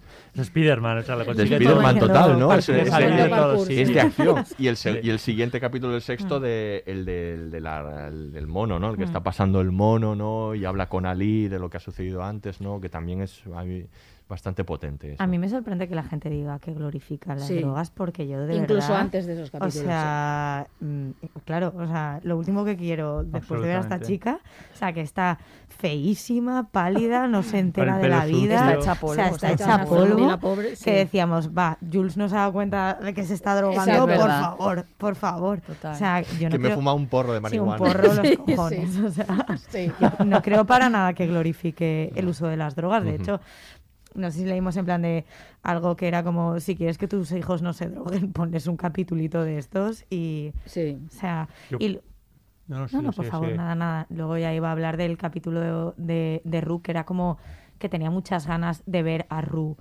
eh, no, exacto, no drogándose por ahí ya está, sino como verla con intensidad, saber qué le pasa, un poco es. más desarrollar su personaje, que es el que nos tiene ahí enganchadas. Entonces yo agradecí muchísimo Guay, ese y- capítulo, que además es una maravilla. Esos dos capítulos, además, interpretativamente, de Ella, son- ella es fantástica, es que Impresionante. hasta esos capítulos ella está completamente out. O sea, está Sí. como decíamos, pero qué personaje, o sea, no hace nada, no, No, aporta sí. nada, está, está ahí. Y lo estaba preparando. Claro, ¿eh? estaba Claro, ahí, claro. pero claro, es real- nosotras pensábamos que se moría, Rubén. Bueno, el primer yo le dije, esta chica se va a morir. Esta chica se va a Cuando morir. dijeron, hay tercera temporada, digo, vale, pues no se va a morir, pero, pero algo le va a pasar. Pero o sea, algo va a pasar, sí, sí. algo gordo tiene que pasarle. Sí, va, hay una especie de halo trágico ahí todo el rato sobre ella. Lo que dices que los primeros capítulos es como... ah, Un despojo. Sí, despojo humano. Pobrecita Sí, mía, pero- sí. Es que yo creo que lo que pasa con las drogas que, claro, hay un discurso a veces como muy, muy monolítico eh, y entonces parece que si no se explican de una determinada manera, no se muestran en una ficción de una determinada manera, no vale. Que es como desde el principio diciendo drogas mal, drogas mal, drogas mal. Yo creo que ya lo comentamos en la cuando comentamos la primera temporada, por ejemplo, si ves series o de estas más normales, quiero decir, ¿no? Más Sí, convencionales, o películas de telefilms de estos todo el rato, es como aquello de, se ha tomado una copa de vino, horror, me lo llevo Ya. al niño, a al, al adolescente a un, a un centro de rehabilitación, ¿no? Hay como una especie de discurso muy basado en eso y que yo creo que cuando algo se sale un poco y te hace esto, que es más complejo y te explica y te explica por qué la gente se engancha a las drogas, caramba, es que eso es lo que está contando. Mm. Se engancha porque es porque el mundo es mucho mejor con las drogas, el que ella ve, ella está jodidísima Sí. y el mundo que ella cree en el que está es mejor, claro, cuando se acaba el efecto de la droga, pues estás en la mierda. Entonces, claro, yo creo que Está eso por una parte y la otra es esa especie de confusión que es que, de verdad que yo creo que lo digo en casi todos los capítulos que grabamos, entre el Dilo punto de vista vez. del personaje y el punto de vista de la serie, que son cosas completamente distintas. Si tú estás viendo algo a través de un personaje, eh, estás viendo lo que ese personaje está, y puede ser completamente contradictorio con lo que la serie luego está diciendo. Y yo creo que este es un caso clarísimo. Que claro, luego ya cuando se desarrolla a lo largo de toda la serie, la gente se calla. Ah, no, claro, porque tú estás viéndolo desde el punto de vista de Ru. Claro. Y el punto de vista de Ru es ya necesita las drogas para vivir, y Mm. entonces Claro. lo ves desde ese punto de Pero vista. volvemos a lo mismo, es que Claro. ella es la narradora ¿no? de la Efectivamente. serie, entonces siempre lo que vemos está mediatizado por Eso su, es. por su punto de vista. Ujú. entonces- Y además que hace dos eh, podcasts hicimos eh, la serie Dope Sick Sí. y ya sabemos lo que hacen los opioides. ¿no? Efectivamente, hay, hay, hay que ponerlas ahí una y otra y uf, Sí, sí. menuda comparación. Pero yo me quedo con la idea esa parte también de lo que la gente llama gloria, porque quiero decir, Mm, todo claro. lo que vemos de, de Ru durante Está los primeros mierda. capítulos, eh, a mí desde luego mm, muy romántico ni, No, y no. ganas de, de- de hacer lo mismo no, no, no, no me parece. Ujú. O sea, es un personaje completamente dependiente y ausente. O sea, que son dos, do- dos zombie, ¿no? características Tiene- que no son precisamente eh, que, que, mm, muy positivas o sea, la- la- las características. Eh, por otra parte, es verdad que estamos en un momento en que las drogas se han puesto sobre la mesa y, y han entrado en las tramas de una manera más madura de lo que estaban hasta ahora en, en- en- en la ficción, o por lo Ujú. menos en gran parte de, de- de- de la ficción. ¿no? Nos han dicho, las drogas están aquí, analicémosla. Lo que no Mm. podemos hacer es como que no están Eso o que es. están en un momento y que todo es negativo alrededor de Mm. ellas y todo Mm. prohibido, porque es que eso al final eh, eh, es mentira, ¿no? A mí me parece muy significativo, eh, pues eso, cómo, las, cómo se plantea en Euforia, cómo se plantea en otra Mm. serie como Podría Destruirte, que están ahí también eh, muy muy presentes, la española Cardo, que ya hablamos eh, aquí Sí. de, de- de las dos de las diferentes maneras a las que se enfrentaban los personajes de esa serie en Cardo Sí. a, la- a- a las drogas, ¿no? De una manera más lúdica y de una manera mucho más mucho más dependiente. Pero precisamente en Euforia es un manual de, de- contra las drogas, efectivamente, ya. con- completamente. Pero quizá precisamente por esa intención de que no sea un, ma- que sea un manual, un manual antidrogas, yo sí que he notado, con diferen- eh, a diferencia de la primera temporada, que en esta segunda temporada solo se droga Ru. O sea, nadie más. Sí, bueno, y en el la amigo primera este nuevo, sí, ¿El- con su- Elliot? ¿Cómo se pero solo se Elliot. droga ella con su amigo. Pero en la primera Sí. temporada, joder, tú veías que, ibas, que iban de fiesta y las demás eh, tomaban drogas eh, a modo de ocio. Pues Claro. el capítulo de la feria, eh, Claro. ca- eh, casi Sí, en sí. el caballito. Pero Sí. aquí no sé si ese efecto no romanticemos esto, solo se droga Ru. Mm. o sea, el Sí, resto de sí, gente no totalmente, consume eso, nada. Y además aparece el cartel al final de si tienes Mm. problemas con las drogas, avisa que en la primera temporada no salía. Por de ejemplo. hecho, hay un momento que me hace gracia, pobrecita Lexi, cuando le da eh, fumar marihuana a Ru. Claro, Lexi dice, pero qué horror eh, perder por un, por un momento el control de mi de todo, ¿sabes? Y justamente ahí hay, hay una contraposición con lo que realmente espera Ru cuando se droga, Claro. que es mm, Claro. aislarse de todo y es. librarse de ese dolor, ¿no? Y tú ves a Lexi ahí diciendo, pero qué horror perder Si el es que control ne- de mi vida". necesitábamos a Claro. Alexi. me parece. sí, sí. Y Ru diciendo, si eso es lo que quiero. justamente eso es lo que quiero, sí. Vale, otro de los temas eh, que ya hablamos en, la- en el podcast que dedicamos a la primera temporada, pero quiero volver a sacarlo, es las relaciones eh, entre los padres y los hijos chunguísimas que aparecen en esta serie, los muy padres son tóxicas, que Menos no la madre de Rue, Menos la Excepto madre- el padre de Jules, que no. Claro, es que hemos perdido también al padre, Al padre de Jules. Que es el único- que era el, el único, único. que en la primera también con la madre de Ru no ayudaba, pues ahora ya no está. Claro. Y entonces Bueno, volvemos pues a no. tener estas, estas relaciones. Pero el problema son con los padres, todos. O por ausencia o por los orfandad padres de los y, yo- padres. y por extensión los adultos. Quiero Sí. decir, a mí me parece que los adultos, el mundo adulto es, es o amenaza directamente La o madre algo. Casi, de Casi y, Lexi Todos. tampoco que sea... No, la de la copa de vino. personaje La de tan la copa, la de la copa de vino. Sí, Sí, Sí, pero cuidado, ¿eh? No, como, sí. como madre. Pero, no, pero con o sea, la madre de Ru sí, yo que Sí, sí, la que es un madre de Ru, personaje sí, ese sí, sí. Sí, solo es a lo que nos tenemos que agarrar. No, y lo que yo creo porque- que es ver- pero que hay un, sí que hay un problema específicamente con los padres, eh, los que están porque son terribles y los otros porque no están, sea porque se hayan muerto, sea no por culpa suya, entiéndeme, pero que la orfandad del padre es la que crea, bueno, este es un Mm. temazo en todo el cine americano, Sí. en todas las series, la orfandad del padre, eso es mm, en Sí, casi todas, no la de la ¿no? madre, sino la del padre, es un tema absoluto desde hace décadas. Y aquí es sobre todo eso, lo que acaba jodiendo a los Ru, a todas, uno porque no están, otro porque son unos cabrones, otros porque tal, pero es lo de los padres, que luego hay madres efectivamente La de Jules, Sí. por ejemplo, es tampoco la que ayuda. está ausente en ese caso. Claro, claro, Sí. es que son, eso, esa- no Sí. sé, esto me llama mucho la atención. A ver, sí, el son tema, para mí el, el tema es eh, eh, eso, cómo eh, los efectos de... que Siempre hablamos de, de que es fácil desligarte de tu familia, tu propia familia, crear tu vida. No, eso no, eso no va así. Eso no va así. Eso, eso, perma- eso permanece. Y las Mm. decisiones de nuestro entorno y las decisiones que como que nuestros padres han tomado por nosotros o que nosotros tomamos por, por, nuestros, por nuestros hijos influyen, influyen Totalmente. muchísimo. Y para mí es, es determinante en, en- en- en- este- ya lo era en, la temporada pasada, pero yo creo que aquí se ve el, el efecto es como más inmediato, lo, lo- lo ves más claro, ¿no? Ves lo de casi y te lo están explicando enseguida todo lo que, ha- lo que ha pasado con, con su padre, lo de Nate que ya estaba más explicado en la primera temporada, pero aquí está como muy muy muy subrayado, lo de Rue está súper subrayado, que Sí, tú decías sí, que sí. se repetía mucho todo lo de en los últimos capítulos, todo su discurso en Ujú. el en, en- en el funeral. Entonces, todas esas consecuencias, todas esas decisiones mal tomadas eh, son determinantes en cómo son todos los personajes. y luego un rol de padre que no ha sido decidido, que es el de Fez, que está Claro, a cargo de un también, niño. al final ahí sí, ha habido sí, un, o sea, entorno, un, mm. un entorno y unas decisiones adultas Sí. que Las les de la abuela, claro. ¿no? efectivamente que ya les han tra- eh, trazado o sea, para sí. toda la vida, ¿no? A los dos, tanto a Fez Sí. como a Ujú.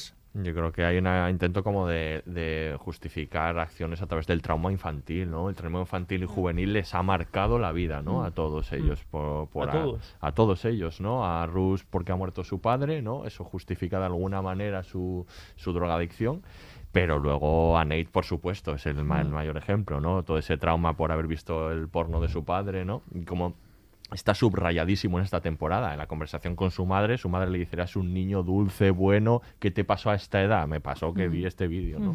Es como, son detonantes, Pero ¿no? no es, bueno, es el detonante, pero no es lo único. Yo creo que todo el modelo de masculinidad de Cal, exigente, hipercompetitivo, soy el dueño, soy el tal, todo eso, ¿no? Que yo creo que está muy subrayado aquí también, ¿eh? bueno, y en la primera temporada también estaba. Yo creo que es todo eso unido. O sea, obviamente ver el porno del padre, por supuesto que sí, pero también toda esa parte, ¿no? Todo- tú- Hay una omisión de responsabilidad por parte de la madre de Nate, por otra Claro, es parte, que esa es porque la quiero otra. decir, la madre era cómplice. No- Creo que no sabía todo lo que estaba haciendo Cal, pero sí que era cómplice de ese tipo de masculinidad. De hecho, la respaldaba y le ponía incluso de, de- Claro. de- de alguna manera. Y, y la madre de Lexi y, y Casey también es un poco eh, por omisión, porque ve el, el grado de destrucción de, de su hija y se queda tomándose una Sí, copa ahí sí. en, en el, en el- en el sofá. Entonces, Sí, quiero decir, algunos es por acción y otros por omisión, ¿no? Pero a mí que se plantee ese, te- ese tema de la responsabilidad de los padres me parece muy bien, porque al final es como hacer un ejercicio de como de conciencia, ¿no? De los adolescentes no son así, es, no es un ente abstracto, aislado, que es en un momento de su vida se vuelven locos y no entendemos lo que hacen y por qué lo hacen, sino que realmente viene de algo que, que somos responsables todos. Hombre, ¿no? es que la conversación que tiene Nate con su... Bueno, la conversación no. El- la voz en off, eh, cuando van Nate y su padre en el coche al salir del hospital, que dice... Lo de que no te eh, caiga bien tu Si no hijo, te cae bien así, tu sí. hijo, es que algo has hecho mal tú. En plan de... Eso es. Eso es un problema. Eso es, eso es. Mm. Sí. Sí, Sí. Es, Es que por eso, no, estaba pensando lo de la serie para adolescentes y serie para adultos. O sea, es que ojalá muchos adultos estén viendo esta, esta serie precisamente para, para ponerse en, ese- en esa tesitura de cómo nuestras acciones Mm. traen consecuencias, sobre todo en seres cercanos y seres tan frágiles como son los niños y Mm. luego los, los adolescentes. Porque claro, es que la fragilidad es enorme. O sea. Otro de los temazos de la serie es el discurso de género, ¿no? Vamos a hablar ahora de... Sabemos que... Ahora está. Buah, ya está hay ahí. para hablar mucho. Vale. Se frota las manos. Mucho mi para hablar polla. No, hombre, no. hombre. No, pero sí que sabemos que, que ha habido, pues eso, muchas eh, críticas, eh, sobre todo en redes sociales, pero y además tenemos información de que dos eh, de las actrices, que es la que Tenemos interpreta... info- tenemos información. que- bien, exclusiva, tenemos ¿eh? información. La rumorología. los vez. rumores de Adriana no, pero tenemos información. Quería marcar una, una diferencia entre los Sí, sí, rumores sí, y la información. Sabemos que Cassie, el personaje de, de Cassie, eh, en un momento dado eh, pidió que no, que no que varias de las escenas que tenía de desnudos no se hicieran eh, y el Creo que no solo ella, que también era sí el también caso de Maddie me Mm. parece guapo. es el personaje de la a la que hace, la que hace canguro para la que hace cangu- de canguro Maddie, Maddie, ¿no? Maddie. No me acuerdo cómo se llama el personaje eh, Sí. Samantha creo y, y- y ella también pidió que, que en la escena en la que le, le desabrocha el vestido Ah, vale. eh, Maddie que eh, eh, supuestamente en el guion ese vestido caía al suelo ¿no? y ella estaba desnuda y pidió que no que no que, esa escena se podría hacer perfectamente con ella vestida. Se ve que Sam Levinson eh, en los dos que- que en los dos casos dijo que perfectamente y, Mm. y cambió el guion ¿no? Sí, porque ellas no han criticado al, al, No, No, han de hecho, al que creador. De hecho, lo tenían- defienden siempre como diciendo que Sí. siempre aceptó estas cosas y Sí. que entendía que, Y que tenían no. como un consultor de intimidad o algo Sí, así se bueno, llama, eso que ¿no? están Se teniendo en las series cada vez Mm. más. sí, Pero aún así ha habido varias críticas sobre la sexualización de Mm. Cassie y, Mm. y otros elementos, ¿no? ¿Qué pensáis? No, a mí es que lo que más me molesta, por eso he dicho antes, vamos a hablar de esto, es esta especie de imposibilidad de la serie de pensar personajes femeninos que no tengan relaciones tóxicas. Es que, ostras, es que ni una, es que ni las madres. Es decir, porque hablabas de la madre de Cal, o sea, la madre de Cal, que es una señora que, que aguanta tener a un tipo así a su lado. Incluso aunque no supiera toda esa vida paralela de su marido, el tipo es un impresentable en sí. Es decir, el, el triunfador, el tal, es un machista, es un todo el rato, ¿no? Eh, lo, lo de lo de Kat mm, negando Sí. tiene un novio estupendo pero como me trata bien no, no te quiero y sueño con un caldrogo que me viole Sí. esto qué es Mm. es que era como no Eh, Sí, la verdad es que... lo de casi ya esto si quieres a largo y tendido. Lo de no la Me- Maddie y casi ambas por descontado es decir que además son tan distintas entre sí me llama la atención porque Maddie que es una es un personaje planteado como una mujer con mucho carácter que todo el mundo habla de eso no me, me- Lexi lo dice me sorprendió de ella su seguridad Sí. Claro, y cae rendida por este tipo de tal manera, o sea, hasta, ta- hasta ese extremo, y luego llega la otra casi que es completamente distinta y cae rendida exactamente También. igual. Mm. Es como no podemos pensar, guionista, guionistas, quien seáis, podéis pensar personajes Sam, femeninos, Sam, Sam, no podéis puedes pensar pensar. personajes femeninos que no estén definidos por una relación tóxica. Es que me llama mucho la O atención. sea, yo no me lo había planteado hasta que lo leí en tu artículo y es cierto que, se- o sea, porque la estoy viendo y estoy tan sumergida Sí, en todo lo que pasa, yo, Sí, es verdad. pero es verdad que no hay ni una, o sea, no hay ni una relación sana Claro, está, entre- a ver, está lo de Lexi con Fed, que sí, tiene una relación que es muy bonita, los Claro, pero diálogos son, Lexi es pero- un narcotraficante. Con mucho, Pero insisto- con, con mucho Eh, futuro. Con mucho también. futuro, claro, pero insisto, Gran es lo que es, que nos cae, que nos gusta Sí. mucho el personaje porque es un personaje estupendo. Mm. Pero es lo que es, y ese es un mundo que dices, Lexi, no puedes entrar en ese mundo. Mm. Este tipo va con pistolas en el sofá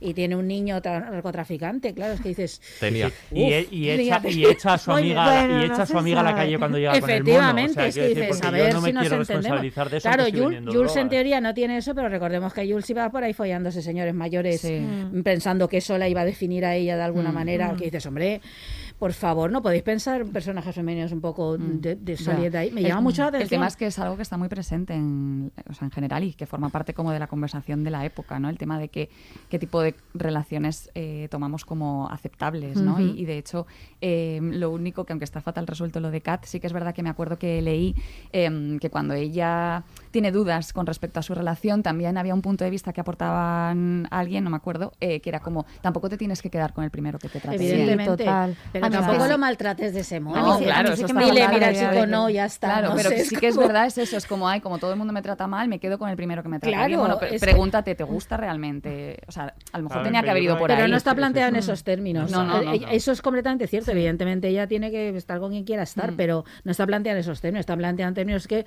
como es tan bueno, me aburro y no. Y, dices, y luego todas las enseñaciones de ella. Claro que si no estuvieras aparte, pues vale.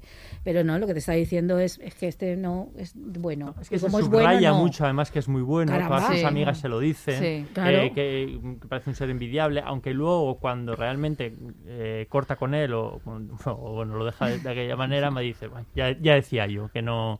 Es que en, realidad necesitabas más acción. Y eso es a mí lo que me parece sorprendente, Claro. el ideal, ¿no? O sea, otra El cosa es que tú caigas Mm. en, una, en una relación tóxica. Claro. Y aunque tú tengas unas ideas, pero has caído en una relación tóxica y es difícil salir de esa relación tóxica. Pero que idealices las relaciones tóxicas es, es lo que a mí, el, sobre todo me pasa con Maddie. O sea, yo en la primera temporada entendía mucho al, al- al personaje, no lo entendía. O sea, de hecho, me sentía lástima por ella, pero entendía que había caído en una relación tóxica. Lo que pasa es que en esta temporada, tanto con las conversaciones con, con Kat, ideal otro tipo de, de, Mm. de relación, como su reincidencia con Claro. Nate, lo que me parece alucinante es que todo gira en torno a- al personaje más tóxico y peor que hay en, en la Mm. Pero serie. yo creo que le va a servir- Y que casi incluso sacrifique su amistad, que Sí. eso es una cosa que me parece Pero muy yo creo que a. Maddie le va a servir ver su relación desde fuera ahora con una amiga, que creo que es también lo que hemos estado viendo, en plan de, guau, Pues, pues chica, prepara- ya era hora, ¿eh? O sea, Pero es que a Maddie le hay mucho la marcha, tiempo. Pero también O es como, prepárate ahora para todo lo que te viene. Y ella ahora lo ve desde fuera, como cuando le dice en plan de, o sea, yo le he pasado fatal y ahora está con una amiga mía. O sea, esto Pero es una mierda. necesitaba de verdad Pues verlo su igual amiga, sí. Me parece Sí, llamativo. pero de todas maneras me llama la atención. Llama- Siendo como es ella, pero llama sobre la todo por el- todo el periplo de esta segunda temporada. O sea, quiero Mm. decir, entiendo la primera temporada cuando estás dentro, Mm. pero en esta segunda temporada ella ha salido, Mm. pero vuelve recurrentemente. Ya. Y de hecho, vuelve con cosas como que él de repente le agasaje y cuando llega a, a- a la casa, o sea, quiero decir... Le lleva flores. Le ¿En lleva serio? flores y ¿En un, serio? y un... Sí, pero no, no algo así, ¿no? olvidemos que la apunta con una pistola y Sí, se claro, la hombre, es la que es ruleta tremendo. rusa. Qué o sea, momento sí, tan sí, terrorífico. Qué terrorífico detallito has puesto. Qué terrorífico. Me había olvidado. Yo creo que no necesita Pero- ver nada desde fuera. Claro. Pero le momento trajo en que flores. te apuntan con Claro, una es que- pistola. es que yo creo que, a ver, el problema no es que en una serie se planteen relaciones tóxicas Claro. y tú las veas, No, eso, no. por supuesto que sí, lo que decías antes, que es claro, estas existen en la realidad desgraciadamente y lo vemos todos los días en los medios, ¿no? Eh, el problema no es eso, el problema es que parece que la serie es incapaz de pensar algo que no sea eso. Ya. Que decir, no todas las mujeres están en relaciones Mm. tóxicas, solo faltaría. No. No. todos los hombres son tóxicos. Y también hay mujeres tóxicas, que yo creo que, que, que Claro, pero casi, es no, casi eh, está pero- en el punto de ser pero tóxica ella. Al ver decir, es que este- es- estos dos tipos de relaciones, es decir, eh, Maddie con Nate y, Ca- y casi con Nate, yo también me he dado cuenta de que Maddie al final le gusta, le gusta esa movida. O sea, ella Mm. de hecho se, define como una persona Sí, que le sí. gusta la pelea. Sí. Y quiero decir, a veces cuando, Mm. cuando vuelve un poco así a medias tintas con Nate, se ve perfectamente cómo ella disfruta de, de- de tener una relación en la que discute todo el tiempo. O sea, ella está muy arriba todo el rato buscando también Mm. esa pelea, ¿sabes? Ujú. O sea, que al final ella es víctima de esa relación. Pero tiene una actitud totalmente distinta con Nate de la de que casi tiene, Totalmente. que es como eh, la servidumbre. sumisión sí. absoluta. Y, y Maddie es muy cañera, o sea, a Maddie le, le Sí. gusta ese tipo de relación, le gusta pelear. Y Mm. con Nate encuentra, vamos, el contrincante perfecto. Mm. Sí, lo que pasa es que el tipo es Él un, es un sádico. Es que yo creo que son cosas distintas. Ella no es una sádica, no es una. No, No, no, no. va buscando esto, el otro es un psicópata. Quiero decir, entonces, claro, Mm. es muy desigual porque es verdad que ella es así y que puede tener esa relación como de enfrentamiento permanente o de estar jugando. Mm. El problema es que los dos jueguen Sí, que él no es el mismo de juego, ella, ella es en el mismo de- juego. Yo creo que él Y está, no en está otro, ju- él en no está jugando. nivel. De hecho, Mm, ella yo creo que, que utilizan a este personaje nuevo de la, de la para la que ella hace de, de canguro como una manera de explicarla, ¿no? Porque es una especie de trasunto de ella mayor. O Eso sea, ella, es, sí. ella es como, no, yo cuando Sí. era tenía tu edad hacía todas estas cosas y de hecho a ti te han traicionado, pero fui yo la que traicioné. o sea, Yo fui la esto, otra, Claro, sí. esto, esto es lo que pasa, pero luego, fíjate, ¿no? Luego te tranquilizas. Es como esa idea de que, eh, de que puede ser el proceso, ¿no? Que pueda llevar Maddie en un futuro. Pero yo creo que Nate es ya directamente un psicópata que debería estar en la cárcel, como todos sabemos. Hombre, hace rato, sí, sí. no, pero que, que no lo está bueno, pues porque la trama ha decidido que, que asesinar a alguien tampoco te van a perseguir por ello. ¿no? Sí, no. No, y claro, eso- lo que me- llama la atención es qué les resulta atractivo. O sea, quiero decir, más allá de su físico, o sea, quiero decir, pero joder, eh, digo yo que habrá más tíos buenos en, en- Sí, en- en ese instituto y en esa, y en esa Mm. Sí, ciudad. pero, o sea, yo no me acuerdo, pero creo que en la primera temporada, cuando hacen el capítulo de Maddie, o sea, se explica muy bien por qué ella quiere estar con él, en plan, ve ahí, pues eso, su forma de salir de su casa en la que no quiere estar con su madre que le habla en español, eh, de tener un como la subida al escalafón social, Sí, un poco. Sí, y Ay, ella ve pero una especie de que- igual que ahí en el sí que sentido que el- que a mí ya, se me ha pero Ha olvidado. pasado el Ya, tiempo sí, ya, sí. como Claro, para, para darte claro. cuenta que es que, quiero decir, el futuro que te espera al lado de, de- de este no va a ser mucho mejor, Ya. bueno, va a ser bastante peor de lo que quieres subir. O sea, quiero decir que, aunque esa sea tu motivación, seguramente habrá otros tíos con los que puedas eh, hacerlo bastante mejor. Mm. Y casi no entiendo, o sea, por qué es capaz de sacrificar absolutamente todo, porque es a, a su familia, a sus Sí. amigas, Mm. por, por, por, por este tío, cuando ya encima ha visto en primera persona cómo ha tratado a, su, a su amiga. Pero es una cosa como lo retratan muy de pulsión, ¿no? Del momento, porque se encuentran ahí en esa gasolinera. Luego tienen, por cierto, no sé qué opináis de ese comienzo totalmente creepy de ellos dos, con esa proyección de futuro Bueno, en la que tienen un susto. hijo. Oh, sí, sí. Me dio un susto. Ella, Sí, por ella embarazada, ¿no? Por, Sí. un, por un momento verdad, pensé no, que, no que. Nate eh, iba, de- o sea, mientras veía esa intro, que Nate de repente iba a ser una buena persona y pensé, no me jodas. O sea, No me jodas. No ¿eh? nos traiciones de En plan, manera, eh, sí, sí, toda la razón. toda Y la luego hay, razón. hay una oposición O sea, muy- no veis redención posible, Nate. No, por yo quiero... A lo mejor ahora que ha Quiero entregado, pelea. a lo mejor ahora que ha entregado a su padre, ¿no? Eh, empieza como algún tipo de proceso, pero tiene tiene, O sea, tiene, yo- Tiene mucho trabajo. tiene mucho ahí, trabajo que hacer, quiero Trabajo, decir, no sería justo que nos hicieran ahora un personaje con el que empatizar. O sea, no tiene que ser el Pero personaje. Bueno, pero mira. Cal, pero por se lo ejemplo, trabaja, Cal- o sea, yo creo... a Pero ver, es que igual tiene no una es un oportunidad, lo que pasa es que creo que asesino pasa, que ha ido que pasa por mucho rehabilitación de y penal incluso. o sea, Claro, a eso me refiero, Sin o sea. ninguna duda, ¿eh? Sin, O sea, yo solo duda. puedo empatizar si este chico tiene algún tipo de condena. Si no, o sea, es que Ya. no va a pasar. Quiero, Mm. quiero que se haga justicia. Bueno, pero eso es, claro, la- la- el relato puede ver a otros sitios. Sam. Hay muchos, muchas historias donde no hay esas, esas, Decía eso de las relaciones, sí que hay ahí una oposición y, un, y por lo menos otro modelo de masculinidad, es verdad que es un traficante, pero, pero Sí. en Fed no hay una oposición ahí entre Mm. Nate y, y Fed, ¿no? Mm. Como otro modelo, por lo menos. ¿no? Hombre, eso me, eso me parece que es muy interesante porque juega como a la contra. Tú te esperas de un narcotraficante, a lo mejor Exacto. no esperas Mm. cierta delicadeza o sensibilidad. Y resulta que el tipo es, que, ¿no? es, es claro, ¿no? Claro, las conversaciones con Lexi son Está como- llorando con la peli, ¿no? Claro, allí, Sí. ¿no? Y el tipo, no, piensa, lo que piensa en las redes, por ejemplo, todo lo que le dice, todo ese tipo de cosas. Mira, el tipo ahí, ¿no? Que parece que... Sí, eso está muy bien. Que Eso es como ir muy a la... co- Está muy bien porque es como romper el cliché desmonta, completamente exacto, que del- de un lugar oscuro tengan que salir monstruos todo el rato, Sí. ¿no? Sino que también te, Eso tienes está bien. una parte de responsabilidad. Y que, y que es como un gran cuidador de gente. O sea, no digo que lo haga bien, pero que tiene mucha gente. Sí, pero que siempre tiene gente Está a su en un cargo. sitio muy Sí. difícil. O sea, ¿eh? Está- Perdonad, pero lo de su hermano. o sea, Es muy decir, fuerte, o sea, sí. O sea, que huye de ahí para, para no hacer a un niño eh, convertirlo Vete, en un vete, sí. sicario como lo estás convirtiendo. O sea, Mm. que dice, no tiene perdón. No O tiene sea, perdón, decir, eh, efectivamente. sí, nos cae Bueno, bien. pero de entre todos los pasados chungos, el suyo es el peor de todos. Quiero decir que mm, sin padres, con una abuela narcotraficante de mano que te enseña a hacer eso, Claro, que tampoco sí. puedes. Tienes sí, muchas no. más opciones. Sí. Sí, Sí, un poco bueno, sí. no Y luego está el tema de la sexualización que decías, eh, por ejemplo, sobre todo con Cassie, ¿no? Que, Mm. A ver, yo, yo creo que es comprensible tal como está definido el personaje. A mí no, no me parece gratuita. Quiero decir, el que vaya vestida así o el que se muestre desnuda en determinados momentos y demás. Se ha hablado mucho en Twitter de ese tema. Sí, la gente está enfadadísima. Pero yo, creo, pero yo creo que es yo creo que el de personaje la es- hipersexualización Ah, de, Sí, de se habla. Cassie. sí. Sí, Sí, sí, sí, eh, sí. sí que está hipersexualizada, pero creo que es en este caso me parece muy coherente con Yo el lo compro personaje. también, Yo lo la compro. verdad, creo, que, creo que forma parte de la definición del, Mm.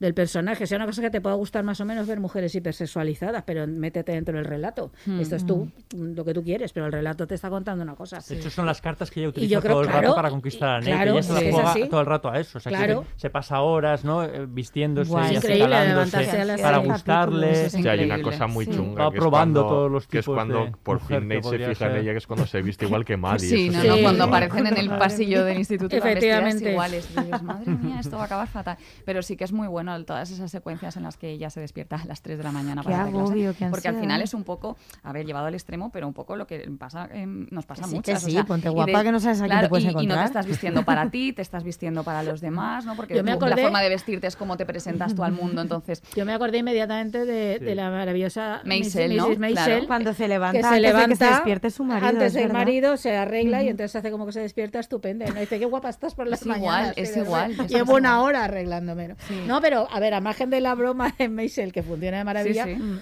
es que esto era así Sí, es sí, que sí. esto, es así Esto es así. "Uf", y claro estamos en esto todavía Estamos en esto. Pero casi ya era así también en la primera Sí, casi ya era así. Pero ahora se explica un poco por Sí. qué, ¿no? Porque ella tiene como ese, no sé, esa necesidad. Ella tiene la necesidad de ser amada y ser querida y ser tal. Entonces, bueno, pues le sale Y un poco deseada. raro. De Claro. hecho, sobre hay- todo hay deseada, monólogo- porque amada y querida sí, en teoría sí, puede no- ser no- Sí, necesariamente no de ese modo. sobre todo. Hay un monólogo súper específico durante la obra de teatro que es cuando, y ella lo verbaliza eso, Mm. en plan de quiero, o sea, es que no me acuerdo qué dice exactamente, pero está diciendo básicamente que eh, va a estar para Nate, que quiere que la desee, Sí. que quiere hacer todo, o sea, Mm.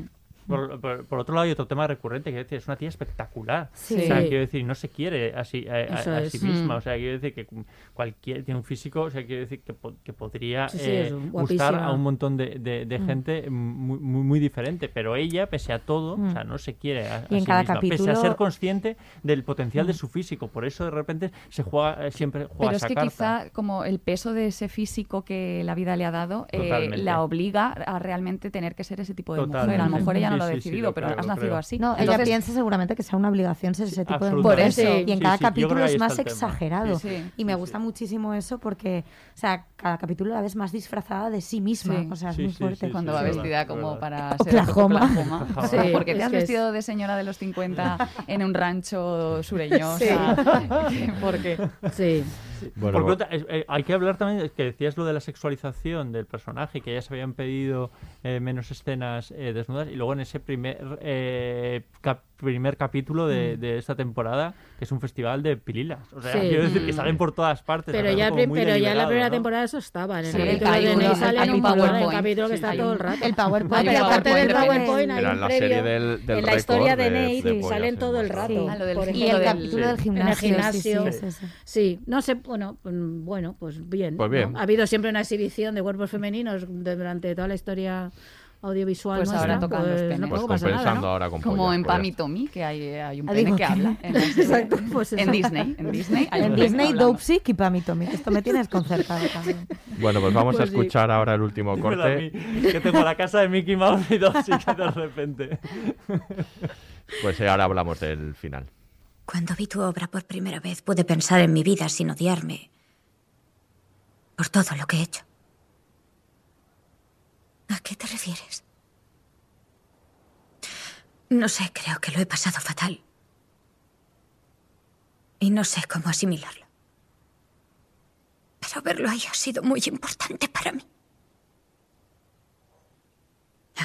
Cuando murió mi padre, todo el mundo me decía que había muerto por un motivo. Esa gilipollez me cabreaba un huevo. Me daban ganas de estrangularlos, joder. Ah. Pero creo que querían decir que había que darle algún sentido. Había que darle algún puto sentido. Porque no quiero estar así para siempre. No puedo, no puedo estar así para siempre. No me hace ningún bien. Ya. Sé que hay gente hecha de otra pasta, pero. A mí esto me supera.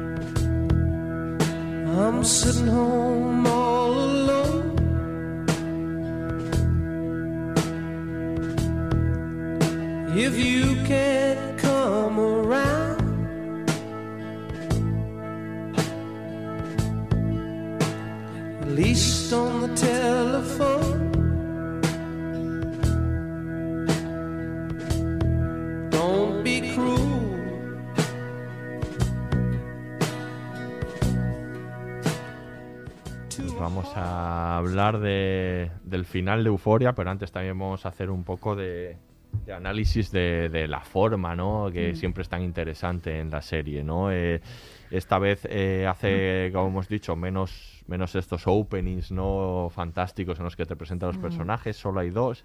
Luego hay bueno, otros. pero porque los personajes están presentados de la primera, varios de ellos. Podría haberte presentado podría haber presentado alguno más, más, sí. pero o, o haber ahondado, pero ha Sí. elegido solo hacerlo con, con estos dos, con Fez y Ujú. Cal. Luego tiene estos dos comienzos, esta ensoñación de Nate y, y casi loquísima. Y Ujú. luego tiene otro que, que- este otro que a mí me gusta mucho, que utiliza para hablar del amor de entre Rui y Jules. La pintura, La pintura, sale y Frida Kahlo, sí. ¿no? Mm. Sale Sí, sí. la pintura de Magritte. Brokeback Mountain. Brokeback Mountain, que es Sí. genial, ¿no? Titanic, ¿no? Ese es otro Sí. comienzo. Luego la pintura de Magritte volvió a salir. Hay un plano de Nate eh, mirándose al espejo La de que está lo- de de espaldas. Lovers. Está de espaldas Sí, y él sí, está, sí. pero ese ya es dentro de la acción, no, no, Mm.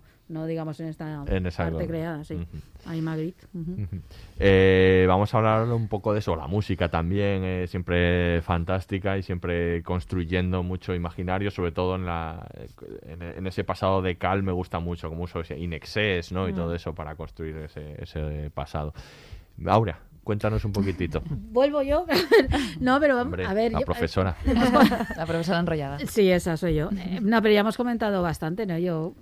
Es que ahí sí que me parece bastante impecable. Yo, yo creo que. Y arriesgado. Sí, sí, arriesgada, es muy arriesgada. Al pasa que queríamos entrar en ese mundo, ¿no? Y como ya vimos la primera, ya estás, y estás esperando como más de eso, ¿no? Y estos planos que se marca de, no sé, casi ahí con el fondo ese de flores alucinante que parece como de Douglas Sirk, ¿no? Es como del melodrama clásico de Hollywood, ¿no? Tiene ahí como muchas mezclas, ¿no? Las utiliza de manera muy desprejuiciada y, y eso creo que bien. Yo, a ver, os decía antes que me parece muy desequilibrada, pero yo creo que justamente la parte formal esta le sale fenomenal. Lo, lo- lo que me parece que a veces está por encima de lo que está contando en muchas ocasiones, ¿no? Porque es tan brillante. Ahí, y luego hace toda esta mezcla de tiempos, que esto en la primera había, pero no tanto, ¿no? Porque estaba muy fragmentada respecto a los puntos de vista, ¿no? De con quién estaba hablando y aquí produce todo el rato pasado, presente, ensoñación. Estábamos oyendo el fragmento este justamente, ¿no? De la obra de teatro la conversación entre Rui y Lexi, que esa en teoría pasa en el futuro, con lo cual no puede estar en la obra de teatro, pero sin embargo está metida en la obra de teatro. Y de pronto es completamente desconcertante sí. para nosotros, ¿no? El grado de, de irrealidad que llega, porque eh, lo, lo expresa muchas veces, ¿no? Entonces se permite unos lujos bien, o sea, bien de creador, muy audaz en ese sentido narrativamente, yo creo. Yo creo que juega en parte mucho con lo que él quiere hacer, ¿no? O sea, él no quiere una, una representación real No, no, en, para en- nada. en- en la serie, ¿no? O sea, no, no, no habla tanto de lo que eh, les pasa a los personajes, sino cómo lo sienten los personajes. Sí, es muy sensorial, Sí. ahí sigue siendo una dimensión Entonces, por eso la representación formal también tiene que jugar con, con eso, ¿no? Con eh, hacernos varias per- per- eh, eh, percepciones eh, diferentes. Es un, para mí, Euphoria es como una especie de gran ópera trágica, ¿no? Mm, Quiero decir, ujú. con esos grandes escenarios y escenografías que tienen la- las óperas, pues Euforia juega un poco eh, con eso. Y yo creo que el mejor ejemplo de todo esto es la obra de teatro. Hombre, claro. Sí. Quiero decir, esa obra de Una teatro de producción de instituto que- Broadway que, el decir, instituto. Broadway ríete, que aquí tenemos 60 focos y, y- y Sí, la gente Entonces, comentaba en plan de ¿en qué, en qué instituto tiene Sí, tanto presupuesto? presupuesto. Y es de olvidaos de eso. Pero si visten- Claro, pero si visten que de Miu Miu, O sea, van de claro, Prada, clase claro. de, de sea, Claro. Efectivamente, pero porque todo juega, una en esa- licencia, todo claro. juega en Eso. esa liga. O sea, quiero decir, todo es exagerado, todo es una representación eh, eh, con mucha hipérbole y Mm. entonces eh, por eso Mm. formalmente creo que funciona también con lo que él quiere contar todo el rato. O sea, quiero decir, él huye del realismo, Ujú. él huye de lo que está pasando y siempre juega con lo que están pe- percibiendo los personajes que les está pasando. La gran Sí. tragedia de Cassie, por eso es tan pesada, pero porque es su gran, gran tragedia. Ella, Sí, no, no, ella- sí. ella Sí. vive en una gran tragedia, por Sí. eso en, re- en realidad Sí, al sí. espectador a, a veces le cansa un poco, pero es Mm. que ella cree que vive en esa gran tragedia, ¿no? Mm. Es como Mm. todo el, perso- el, el capítulo que lo hemos nombrado en el que eh, Ru huye. Sí. que Yo creo que no pasa así en realidad. No, es imposible vista- que ella consiga salir de la casa, De la casa. eh, Sí. pasar los tejados. Es como ella Es lo su percibe. Ella ahí claro. tiene un Mm. subidón tremendo y que necesita Mm. huir todo, huir todo el rato. Y eso es al, al final el- lo que eh, eh, presentan al, al- al espectador. Pero todo el rato yo creo que es lo que perciben los, los, Sí. los personajes. Mm. Y que me parece la gran grandeza de esta, Mm. de, de- de esta serie. Y entonces formalmente esto está al servicio de, de- de ese propósito. ¿no? Y luego está la parte esta que comentabas antes del, del director de fotografía que habla del Instagram y demás. Yo creo que es, es como todo el rato una representación dentro de la representación. Claro, al final ya lo sublima en Sí. la parte del teatro, donde ahí lo expresa totalmente, pero están las rupturas de la cuarta pared, que ya no son solo Ya. los tutoriales, ella varias veces mira a cámara, de pronto se Mm. gira y nos hace un guiño, Mm. y con Ru, ¿no? Y cosas así.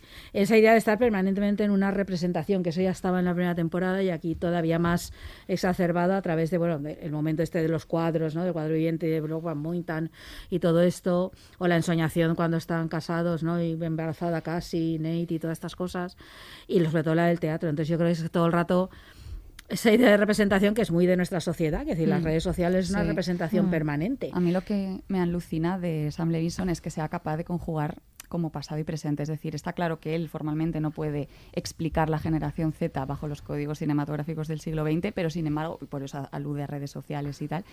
em, pero sin embargo también hay muchísimos guiños cinéfilos, también igual porque él no por forma parte de la generación Z, pese a manejar muy bien como cinematográficamente el, El estilo de... Sí.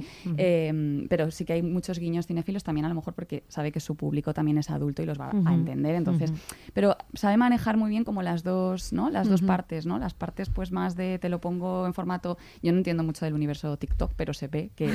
Sí, está claro. Sí, se sí. ve que en TikTok pues todo funciona mucho como a golpe de música, ¿no? Y por, a lo mejor la presencia todo el rato de la música aquí viene de Y ahí, los ¿no? bailecitos de Sí. Ru, Sí. ese tipo de cosas, ¿no? Entonces, También. pero me alucina eso, cómo maneja ¿no? el lenguaje actual, pero Mm. también te, pe- te pega guiños todo el rato a... Bueno, es que, pero es que yo creo que, eh, a ver, cualquier creador relevante tiene ese bagaje audiovisual. Es Mm. que si no lo tienes no puedes crear estas cosas Mm. tan fácilmente. Quiero decir, tú, eh, tú tienes un, él tendrá el bagaje que tenga como espectador o como es- estudioso de la historia del cine o lo que sea, y lo ponía a su favor. Cuando decía Mm. antes lo de Douglas Sir, que es que de verdad es un Mm. plano, Pero eso, por que- ejemplo, que conjuga muy bien en con- la Claro serie, que conjuga, no- porque hay muchas cosas en el pasado que conjugan muy bien con el presente, Mm. que el Y que presente no- no, surge de ningún sitio. Que no todos los creadores siempre son cinéfilos. Claro, final, efectivamente. pero se le nota que... No, Sí. pero hay que esas imágenes están en nuestro Mm, imaginario, imaginario, también sí. y en el propio y en los de los cineastas más, las que Mm. sean de lo que él haya consumido como espectador o como Mm. cineasta, ¿no? Y entonces esas claro que casan hoy en día con muchísimas cosas. Entonces si lo hace bien, como es el caso, Mm. tiene claro lo que quiere contar, que yo creo que sí lo tiene muy claro, aunque haya dicho que es muy irregular y esto, pero yo creo que sí tiene muy claro todo esto que estamos hablando. Entonces claro, lo pone todo a su servicio. Entonces que de pronto aparezca Magritte, claro, que es uno de los grandes mm, pintores del surrealismo que intenta mostrar como un más allá de la realidad y una percepción siempre muy muy desconcertante, pues tiene todo el sentido que se llama Magritte de pronto, porque dices que esto es que esto pasa, es que aquí me estás mezclando tiempos, es que yo no sé si estoy viendo lo que Ru ha visto de verdad o lo que ella cree en su cabeza llena de drogas, ¿no? Entonces Mm. tiene todo el sentido que haga esas citas que le quedan nada más súper molonas y súper bien ma- en tiempos de TikTok y de Mm. Instagram, ideales para subir a las redes, Sí. pero es que además tiene todo el sentido, Mm. porque yo creo que él sí sabe lo que está contando, ¿no? Yo creo que ahí funciona muy bien. Igual que la referencia a Brugan Mountain está, aparte del chiste y de la coña, también tiene todo el sentido. Está contando la historia de amor entre dos mujeres, que Mm. tampoco hay tantas tradiciones de eso. Mm. Apela a una que además apela al imaginario más profundo americano, a la Western. masculinidad Mm. más, ¿no? El concepto de masculinidad, que toda la serie va en torno a eso, y coge Brogan Mountain, que es una polémica porque plantea la historia de dos vaqueros gays. Entonces dices, es que está Mm. muy elegido esto. Mm. Aparte de que nos pueda servir el chiste y luego funcione de maravilla como meme. Mm. Es que hay mucha amiga ahí. Sí. Y en la Ahí. música, Morricone, de Todo, repente. oh, Ni- totalmente, ni- claro. Nino Rota, o sea, Sí, quiero decir, sí, sí. aparte de que... Claro, Fellini, es que claro, dices caramba. Claro, pero aparte es, es excelentemente bien elegido los momentos en, en- en que se Es eh, que juega, se- se tiene, un mete en- juego, circense, tiene un juego todo eso. narrativo la música en la serie. Ya lo Totalmente. tenía en la primera temporada con Labyrinth, que, Sí. que- en el que introducía diálogos dentro de la propia música, pero es que en este la- los temas están contando Sí. lo que está pasando en El, la el- serie. el artículo de Enrique Calverón, el cultural, Sí. lo, expli- lo Habla explica mucho muy de, bien. toda la sí. música de los 70. Lo explica muy bien cómo está los 80 con Cal, todas la- las Mm. músicas que, Sí, que- claro, que, como eso, que- sí. que- que Ujú. eligen, sí, sí. Yo es que creo que, que mm, Sam Levinson tiene ese conocimiento profundo porque no, no olvidemos que es hijo de Barry Levinson y que lleva en un plató, ¿sabes? Desde que Toda tenía... vida, claro. entonces yo creo que él tiene ese gran conocimiento y yo estoy con Adrián. A mí me gusta mucho cómo es capaz de volcar todo eso en, en, en esa, en esa mezcla, ¿no? En esa fusión entre las redes sociales y la forma de contar la historia en las nuevas redes sociales y el cine clásico, ¿no? Yo creo que ahí es un, es un maestro. Yo que pues eso es un éxito hoy en día. Coge todas las posibilidades de la actualidad mm. con todo el bagaje que, audiovisual que, que, con el que contamos. Entonces, claro, hacer eso me parece eh, formidable. O sea. Mm. Ya está. Ya nos hemos quedado Cortado en seco, ¿eh? Que no ¿eh? entiendo porque es muy difícil, es, que es muy difícil decir, no entiendo por qué no lo hacen más. O sea, que, es que es, muy difícil. No, porque solo tienes. Además, para que eso resulte orgánico y resulte.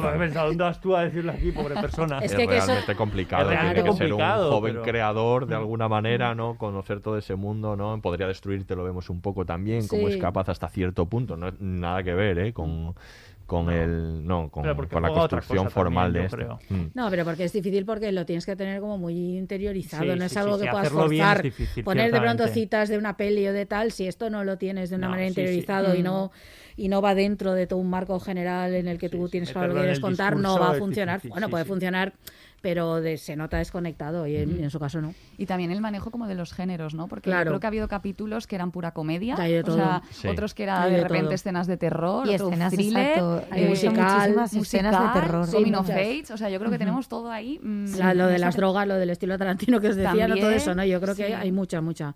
Eso uh -huh. en la primera temporada había, pero en esta, esta yo creo que más. Uh -huh. No sé si es porque es a mí por lo menos me resulta más dramática o más trágica es esta más temporada. Más entonces los momentos, pues, sí mucho más exagerada, muy melodramática en el sentido más abrumador del término, que cuando mete, por ejemplo, estos momentos cómicos a veces me chirrían mucho, ¿no? Eh, mm. Un poco, entiendo los cambios de tono, pero es como, caramba. Yo agradezco un poco, sí, ¿eh? porque te permite respirar. Sí. De o, estar o algunas expresiones de, de, Zendaya, ¿no? Que son como cómicas respecto a cuando está viendo algo y hace esa sonrisa mm, como irónica y todos esos juegos. Pero es que ¿no? hay un momento cómico que es cuando Cal va a casa de, Fe, eh, de Fesco como para buscar venganza por la hmm. paliza de su hijo y, que eso acaba resultando una escena cómica porque Fesco le dice, pero hmm. ¿esto qué? Pero yo, eso lo, contando? yo eso lo agradezco, por ejemplo. Es que te baja la realidad del tío este en plan de, guau, voy a este, vengar a mi hijo y entonces el otro, que es un señor narcotraficante, le dice, eh, céntrate. Exacto, ah, céntrate. céntrate sí, sí. Y... ¿Qué pasa ir con dos buenas opciones? Del, niño pequeño. Y para acabar hablemos del final, ¿no? ¿Qué os ha parecido el final? Sé que a Mikel le ha gustado mucho, sobre todo ver a Madia casi corriendo una detrás de la otra. Eso está feo, ¿eh, Miquel? Que te guste, eso está feo. No, ¿eh? no, no. Era ironía, era ironía. Ridículo. Ridículo. Era un poco de que estamos viendo ahora, dinastía. Sí. O sea, ¿dónde, estamos ahora? Ahí se ha vuelto una serie adolescente de, de repente. Y. Lo veo facilón. Incongruente, además, tampoco. Pero luego terminan ellas en el baño hablando, o sea, es decir... Pero tampoco sé cómo han llegado hasta ahí. Y aparte, si lo que tienes que decirles, ah, esto eh, eh, acabas de empezar, pues es muy poco lo que tienes que decirle. ¿no? O sea, yo creo que es como para cogerle y tener mm. una conversación. De... Yo ahí he mm. echado de menos una conversación de verdad entre ellas. Bueno, pero, es que casi no había dejado a Madi hablar con ella. O sea, yo creo que Madi sí que ha hecho algún intento. Sí, casi no, no por. Eso, por eso he hecho, y de hecho sorprende que Madi. Sí, o sea, a mí me ha sorprendido en dos momentos. Por eso digo que a mí me ha gustado mucho. Que, las actuaciones es que yo creo que es lo lógico, es, mm. es, la pelea física. O sea, es lo lógico. Lo que yo entendería. Encima del escenario, yo entendería lógico. yo lo entendería lógico. Lo que me dispara un poco como Oh, qué inteligente esto es el hecho de que Maddie reaccione en plan, vale, me has atacado el ego porque estás con mi pero al mismo tiempo estoy sufriendo por ti porque eres mi amiga y ahora vas a sufrir lo mismo que he sufrido yo. Eso es el guiñito que digo, qué. Bien, qué bien resuelto eso ahora, porque la leche se la iba a llevar, o sea, esto era... La, estábamos claro, buscando, no, yo no me alegro, yo no me alegro, pero es que... Es, pero encima, del, encima del escenario lo veo todo... No, está forzadísimo. De pronto es una especie de vodevil, pero estamos en un vodevil ahora. Son los hermanos Mars en la ópera, es como de pronto aquella sube, la otra tal. Sí, eso es fuerte. Ese cambio de tono, por ejemplo, mm. perdón, que le acabo de arrear un golpe al micro. Eh, por ejemplo, este es de estos que os decía antes, ¿no? Esto es, de, realmente mm. necesario, mm. porque además todo el tema de la obra está muy bien, todos los juegos, ¿no? Con Realidad por, ficción. Ejemplo, la madre y, oh. la, madre eh, aplaudiendo. madre, orgullosa. Sí, orgullosa, de, una, de, la otra están dando. A mí, hay dos decisiones narrativas en el final que, que me, aparte de esta que que yo no entiendo mucho. Ya, ya sé lo que vas a decir. Claro, que Ru ya esté limpia. Sí, pues de sí. repente. En, el sexto capítulo con que no puede entrar en un centro de rehabilitación y mm. tiene un mono que te cagas. Mm. Obviamente es que ¿qué pasa con la heroína. Además se plantea, se, plantea como muy dramático, o sea, y además cierra el capítulo, creo así. Y, de repente desaparece. De repente dices, estuve limpia todo el curso, todo el resto del curso. Y ya, dices, ah, eso da rabia, mm. sí. Sí, sí. Dentro de esto iría también, eh, que ha pasado, pero ya lo has nombrado tú antes, Aurea, eh, con la camilla que le Claro, un montón bueno, de pasta. que ¿no? estás todo el rato verdad, pensando le vas en a esto. dejar todo- le vas a dejar Esto es el encima- asesinato de Nate de nuevo, o sea, es una cosa que no puedes cerrar sin La han más. cerrado en una casa, además. No, pero además porque- visto, o sea, porque creíamos una, que iba eh, a traficar con su cuerpo. Eh, El momento de, exacto, cuando le está mm, inyectando no Ah, sé sí. qué, que es de, ¿por qué has hecho esto? Es que no lo he entendido. O sea, iba a pasar algo después de... No, no, no entendí nada de eso. Ver, Era yo- de, ¿le yo- estás ayudando? Sí, no, no lo entiendo. No, tampoco. No, porque creía que directamente lo que iba a hacer era engancharle a, a la, Sí. a la heroína, que iba a ir un, un paso más allá, ¿no? Mm, Para tenerla sí. aún más Sí, capturada, ¿no? sí. Y luego lo de Nate y Cal, eh, quiero decir, que Nate supiese que su padre está montándose una fiesta, que su padre ya ha tirado la casa Bueno, una ventana. fiesta tristísima, perdona, que era Bueno, una cosa tristísima, pero también parece como con eh, fiestón, ¿eh? los invitados como muy elegidos, Elegidos. Sí, ¿no? para, era- esa, para esa fiesta de repente en ¿eh? el pueblo este. Y ahí está justo en la fábrica de los Jacobs y él sabía que estaba montando su padre esa fiesta y ha llamado a la policía. Lo veo todo como muy precipitado. Sí, sí. Esas dos cosas a mí... mm, Es que eso está como mal contado, No yo sé. creo. ¿no? Ese- toda esa parte. O sea, yo eché de menos un subidón que Adri me decía que ma- qué mayor subidón quieres que un tiroteo en una casa. Había- eh, sí, ese capítulo. Sí, pero me todo, refería hay un tiroteo, al, un- al final en concreto. En plan, Bueno, esta yo- otra, volvemos al tiroteo. como- bueno, en fin, Mm. te- vuelvo a Tarantino. otra vez. Yo recuerdo pero el ahí- final de la primera temporada con su videoclip. Claro, pertinente. qué buen final. Hmm. Y yo esperaba, algo- o sea, aquí simplemente acaba ya hablando y se acaba. Es como, se ha acabado. O sea, entonces, Anticlimático. yo Mm. sé que hay un tiroteo, pero dije, ¿y por qué no ha sido esto el final? O sea, yo lo que me refiero Sí, que lo quería como un poco más arriba de decir, es un final. Yo aquí no he tenido un final. Hombre, porque tiene que acabar con Quiero Ru. más. Tiene que acabar con Ru, pero es Sí. verdad que el final tiene un punto como Pero esa voz en off ahí contándote. Sí, no, no, es bien. anticlimático sea, completamente, mm, sí, sí. Claro, no sé. Sí, después del, después del buen final de la primera temporada. es que claro, qué maravilla ese. o Luego sea. también puede ser que Ru lo esté mintiendo, que esto es una posibilidad, Sí, que, claro. que se baraja. Madre ella, mía, ella No te- me puedes dejar eso. hasta 2024 con esta idea. Yo no me lo había No. planteado. No, Claro, no Ru- puedo No, no, estar es hasta muy posible. 2024. Es muy posi- posible. es posible que no, que no Es siga una limpia. narradora no fiable. También he leído que le hacían una entrevista al- a Ash, al- a, no a él, Sí, a- sí, que no esté muerto. que igual no está, porque él decía, no, yo no sigo, pero luego eh, Fez decía, bueno, igual no le han dado y no es que se ha no nos, muerto. ha- no, nos ha- no nos han enseñado si, Claro. está, si está muerto. Tam- también el tiroteo está muy bien formalmente, pero Sí, tampoco sí. termino de entender muy bien esa secuencia. que ¿eh? no- no que hacía decir, falta. Es que a mí me daba hacer- igual ¿Qué eso. pretendía hacer él metiéndose ahí? Porque si quiere enfrentar directamente a la policía, sal, ¿no? Con, con todos los rifles. a- a Pero Pero luego pero re- no- reconozco no que, sé. por ejemplo, a mí esa parte me, me da igual. Hmm. Me da igual. Eso- Mm. Esto no es lo relevante de Fesco, ¿no? Es como de verdad hacía falta llegar al tiroteo y al no sé qué. y Bueno, al... Pero Hombre, porque peligras un bueno, poco por su vida y ser Sí, está bueno, ahí está bien, está todo el rato en esto, Pero es Pero- lo coherente, ¿no? Tanto que Sí. hablamos de la coherencia. Ya, ya, Joder, pues él es un narcotraficante y se Sí, no, está sí, lo jugando todo el rato. Estas claro. cosas pues, pasan. que- Sí, pero yo sí, creo sí. que a sí. todo el mundo le importa más por Lexi que por otra cosa.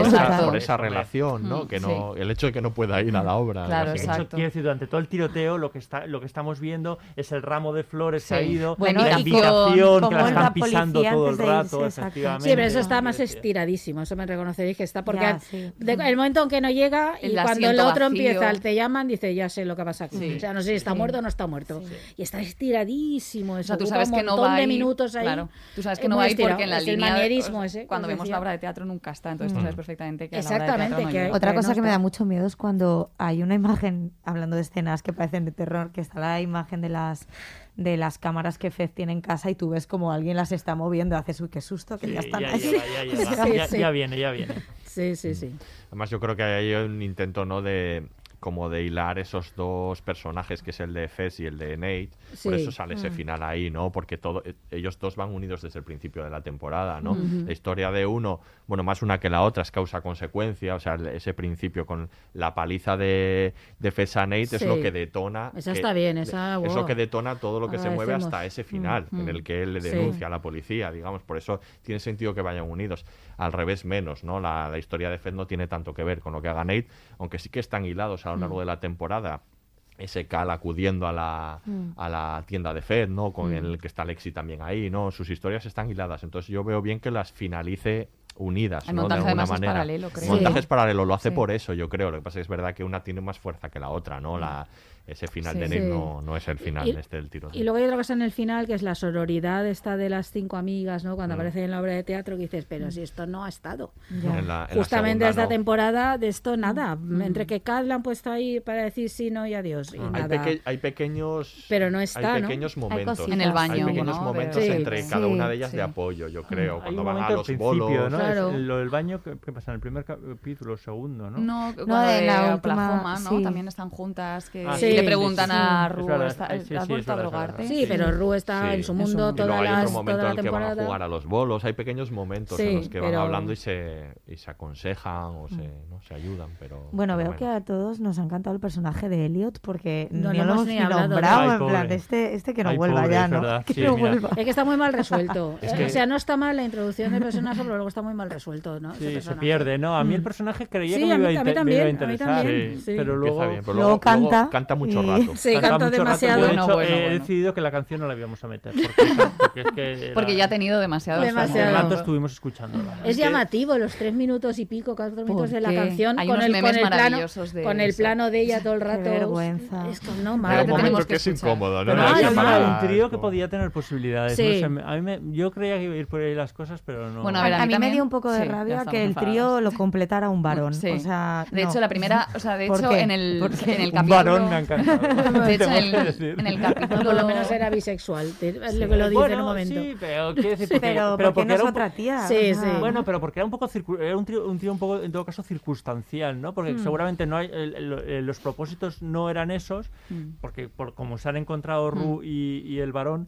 es una cuestión- El varón del PSOE. Ahí lo varón de del PSOE. drogas, Los varones. entonces, o sea, que entiendo que si hubiera una motivación más sexual, pues es verdad que, que ahí podría eh, chirriar. Pero veo que, su- que se Sí, han encontrado pero- por otros Yo motivos. Ya, creo que habría pasado sí en el sí, segundo que capítulo, que es cuando vemos que de repente Ru y Jules se han reconciliado sin saber cómo, cuando eso había sido un drama, Sí. en el instituto, o sea, en el pasillo del instituto que aparece sí, Elliot, sí. la primera pelea que tienen Ru Sí, y Jules sí, es por él, de sí. celos. Y Sí. digo, ¿esto por qué? O sea, Pero Pero es tampoco que- entiendo ahí a Jules.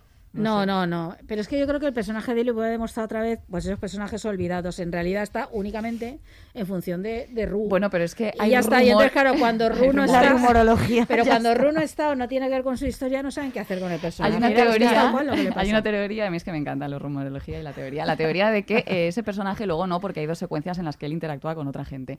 Pero que está en eh, la cabeza de Ru, lo había leído, sí. que en realidad no existe. Pero no, hombre, luego interactúa No, luego con Jules. interactúa. Bueno, Sí, también se lo puede Pero que hemos visto los otros ahora en todas las películas, o sea, todos los personajes que no existen, venga, va, por favor. Bueno, sé que la seguir tercera. hablando Sí, para pero siempre, hay que acabar, pero sí. vamos a dejar cogeros de los meñiques, vamos a prometernos estar aquí en Tercera la, temporada. Para la tercera. tercera temporada. Adriana, Alexia, muchísimas gracias por haber venido otra vez. Gracias, por Gracias. dejarnos venid hablar mucho a rato. escupir purpurina.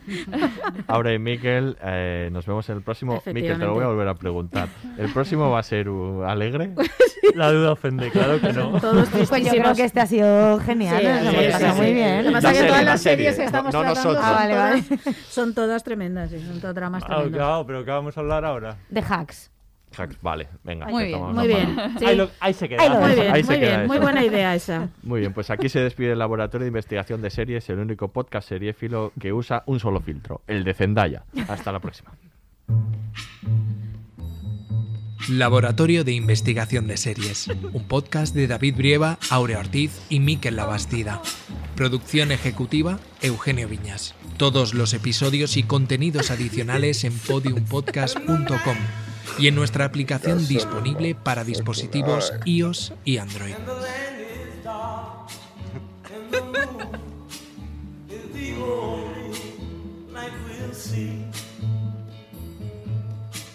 No, I won't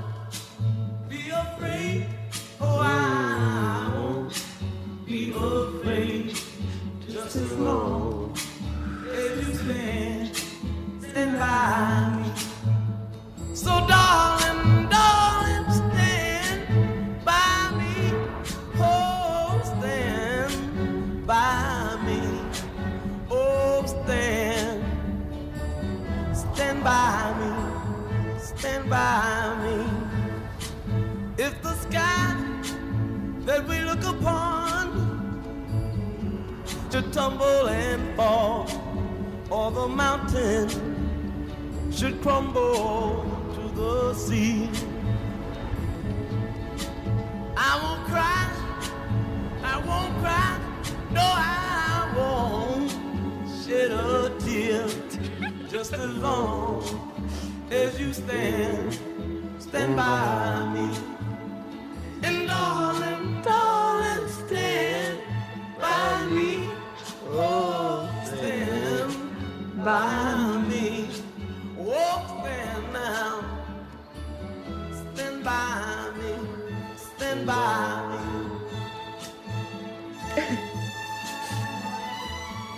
Shit go hard. Stand by me. Stand by me. But for real though, if if your play is anything like Stand By Me, you're not gonna have no problems.